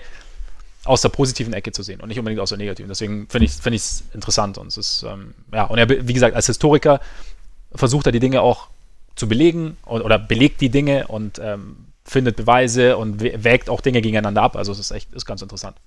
Klingt gut. Kann man machen. Und ähm, ja, wenn man lieber in den Bildschirm gucken will, was dann? Es äh, fällt mir im Moment ein bisschen schwerer, also weil äh, von den Sachen, die ich am liebsten gucke, kommt leider so wenig. Also The Last Dance kommen nur zwei Ja. Folgen pro Woche. Better Call Saul kommt sogar nur eine Folge pro Woche. Aber für alle, die da noch nicht auf dem Stand sind oder das vielleicht noch gar nicht geguckt haben, die Serie ist halt überragend. Also die, die wird vor allem mit der Zeit, finde ich, immer besser. War am Anfang ein bisschen, also ich fand es schon von, von Anfang an sehenswert, aber ich, ich hätte jetzt am Anfang nicht gedacht, dass es irgendwie so diese Höhen von Breaking Bad nochmal erreichen könnte. Tut's aber absolut. Also mittlerweile bin ich sogar gar nicht mehr sicher, welches die bessere Okay. Serie ist und das ist schon ein relativ, also das hätte ich absolut nicht erwartet. Also das, das kann ich sehr empfehlen. Ja, wenn man jetzt anfängt. Bei dir? Ja, ist bei mir äh, tatsächlich, ich, was ich ganz gerne mag, ich mag äh, so Cop-Serien, Cop-Geschichten ganz gern. Und äh, deswegen Bosch Ja, Hab ich auch ähm, basiert auf den Büchern von Michael Connelly. Also da gibt es mittlerweile, glaube ich, über 20 Bücher und es geht auch in den, also das erste Buch hat er schon Anfang, Mitte der 90er geschrieben. Ist ja ganz geil, was dann tatsächlich dann noch mit, ähm, teilweise, teilweise sogar noch ohne Handy, glaube ich, und dann irgendwann kommt dann das Klapptelefon. Das ist ganz witzig, wie man dann auch so die technische Entwicklung in den Büchern dann sieht. Aber die Serie ist echt ganz cool, spielt in L.A., also, äh, Bosch ist ein ist so ein typisch, so, schön so ein LA-Cop alter Schule, aber es ist sehr, die Serie ist sehr, sehr langsam eigentlich, aber trotzdem hat eine gewisse Spannung, hat immer mehrere Handlungsräume, also Handlungsbögen, mehrere Spannungsbögen und mehrere Geschichten, die dann irgendwie zusammenführen und dann nur lose miteinander zusammenhängen, aber es ist, ist ganz cool. Also da ist jetzt eben gerade auch die sechste Staffel rausgekommen. Also hat man auch ein, auch ein bisschen was zu gucken. Spielt auch übrigens Die Bücher sind auch ganz geil, habe ich jetzt auch schon ein paar von gelesen. ja, genau. Sind, ich lese sie auch ganz gern. Spielt auch Jamie Hector mit, von, der auch in The Wire, glaube ich, mitgespielt hat. Das ist Marlo, ne? Ja, ich glaube. Mar Marlo Stanfield, Stanfield in, ist Ja. in The Wire. My name is my name. Überragender Typ. Genau, auch da als Partner von Bosch, von Harry Bosch. Kann ich empfehlen. Und damit können wir dieses ziemlich, wie man so schön sagt, dicke Brett, das wir heute gebohrt haben. Was sagt man das so? Ja, ich sage das regelmäßig. Keine Ahnung. Es, Gut. Ja, wir sind, wir, sind, wir sind so lange da, Freunde. Äh, vielen Dank fürs Zuhören. Schön, dass ihr dabei wart. Äh, wir hoffen, ihr hattet Spaß dabei. Wir hoffen, ihr habt Spaß bei The Last Dance, weil wir haben es auf jeden Fall. Ich äh, freue mich schon auf Montag. Ole freut sich wahrscheinlich auf Montag. Und ja, wenn ihr wollt, wie jede Woche der Hinweis, abonniert uns gerne, falls ihr es noch nicht getan habt, auf Apple Podcasts, wo ihr uns auch gerne eine Rezension hinterlassen könnt. Abonniert uns auf Spotify, folgt uns auf Twitter, auf Instagram, schreibt uns an und ja, erzählt es natürlich gern weiter, wenn ihr findet, dass es weiter erzählenswert wert und hörenswert ist. Und jetzt würde ich sagen, genießt euren Tag, euren Abend, euren Morgen, freut euch auf Montag und bis bald hoffentlich. Reingehauen. Reingehauen.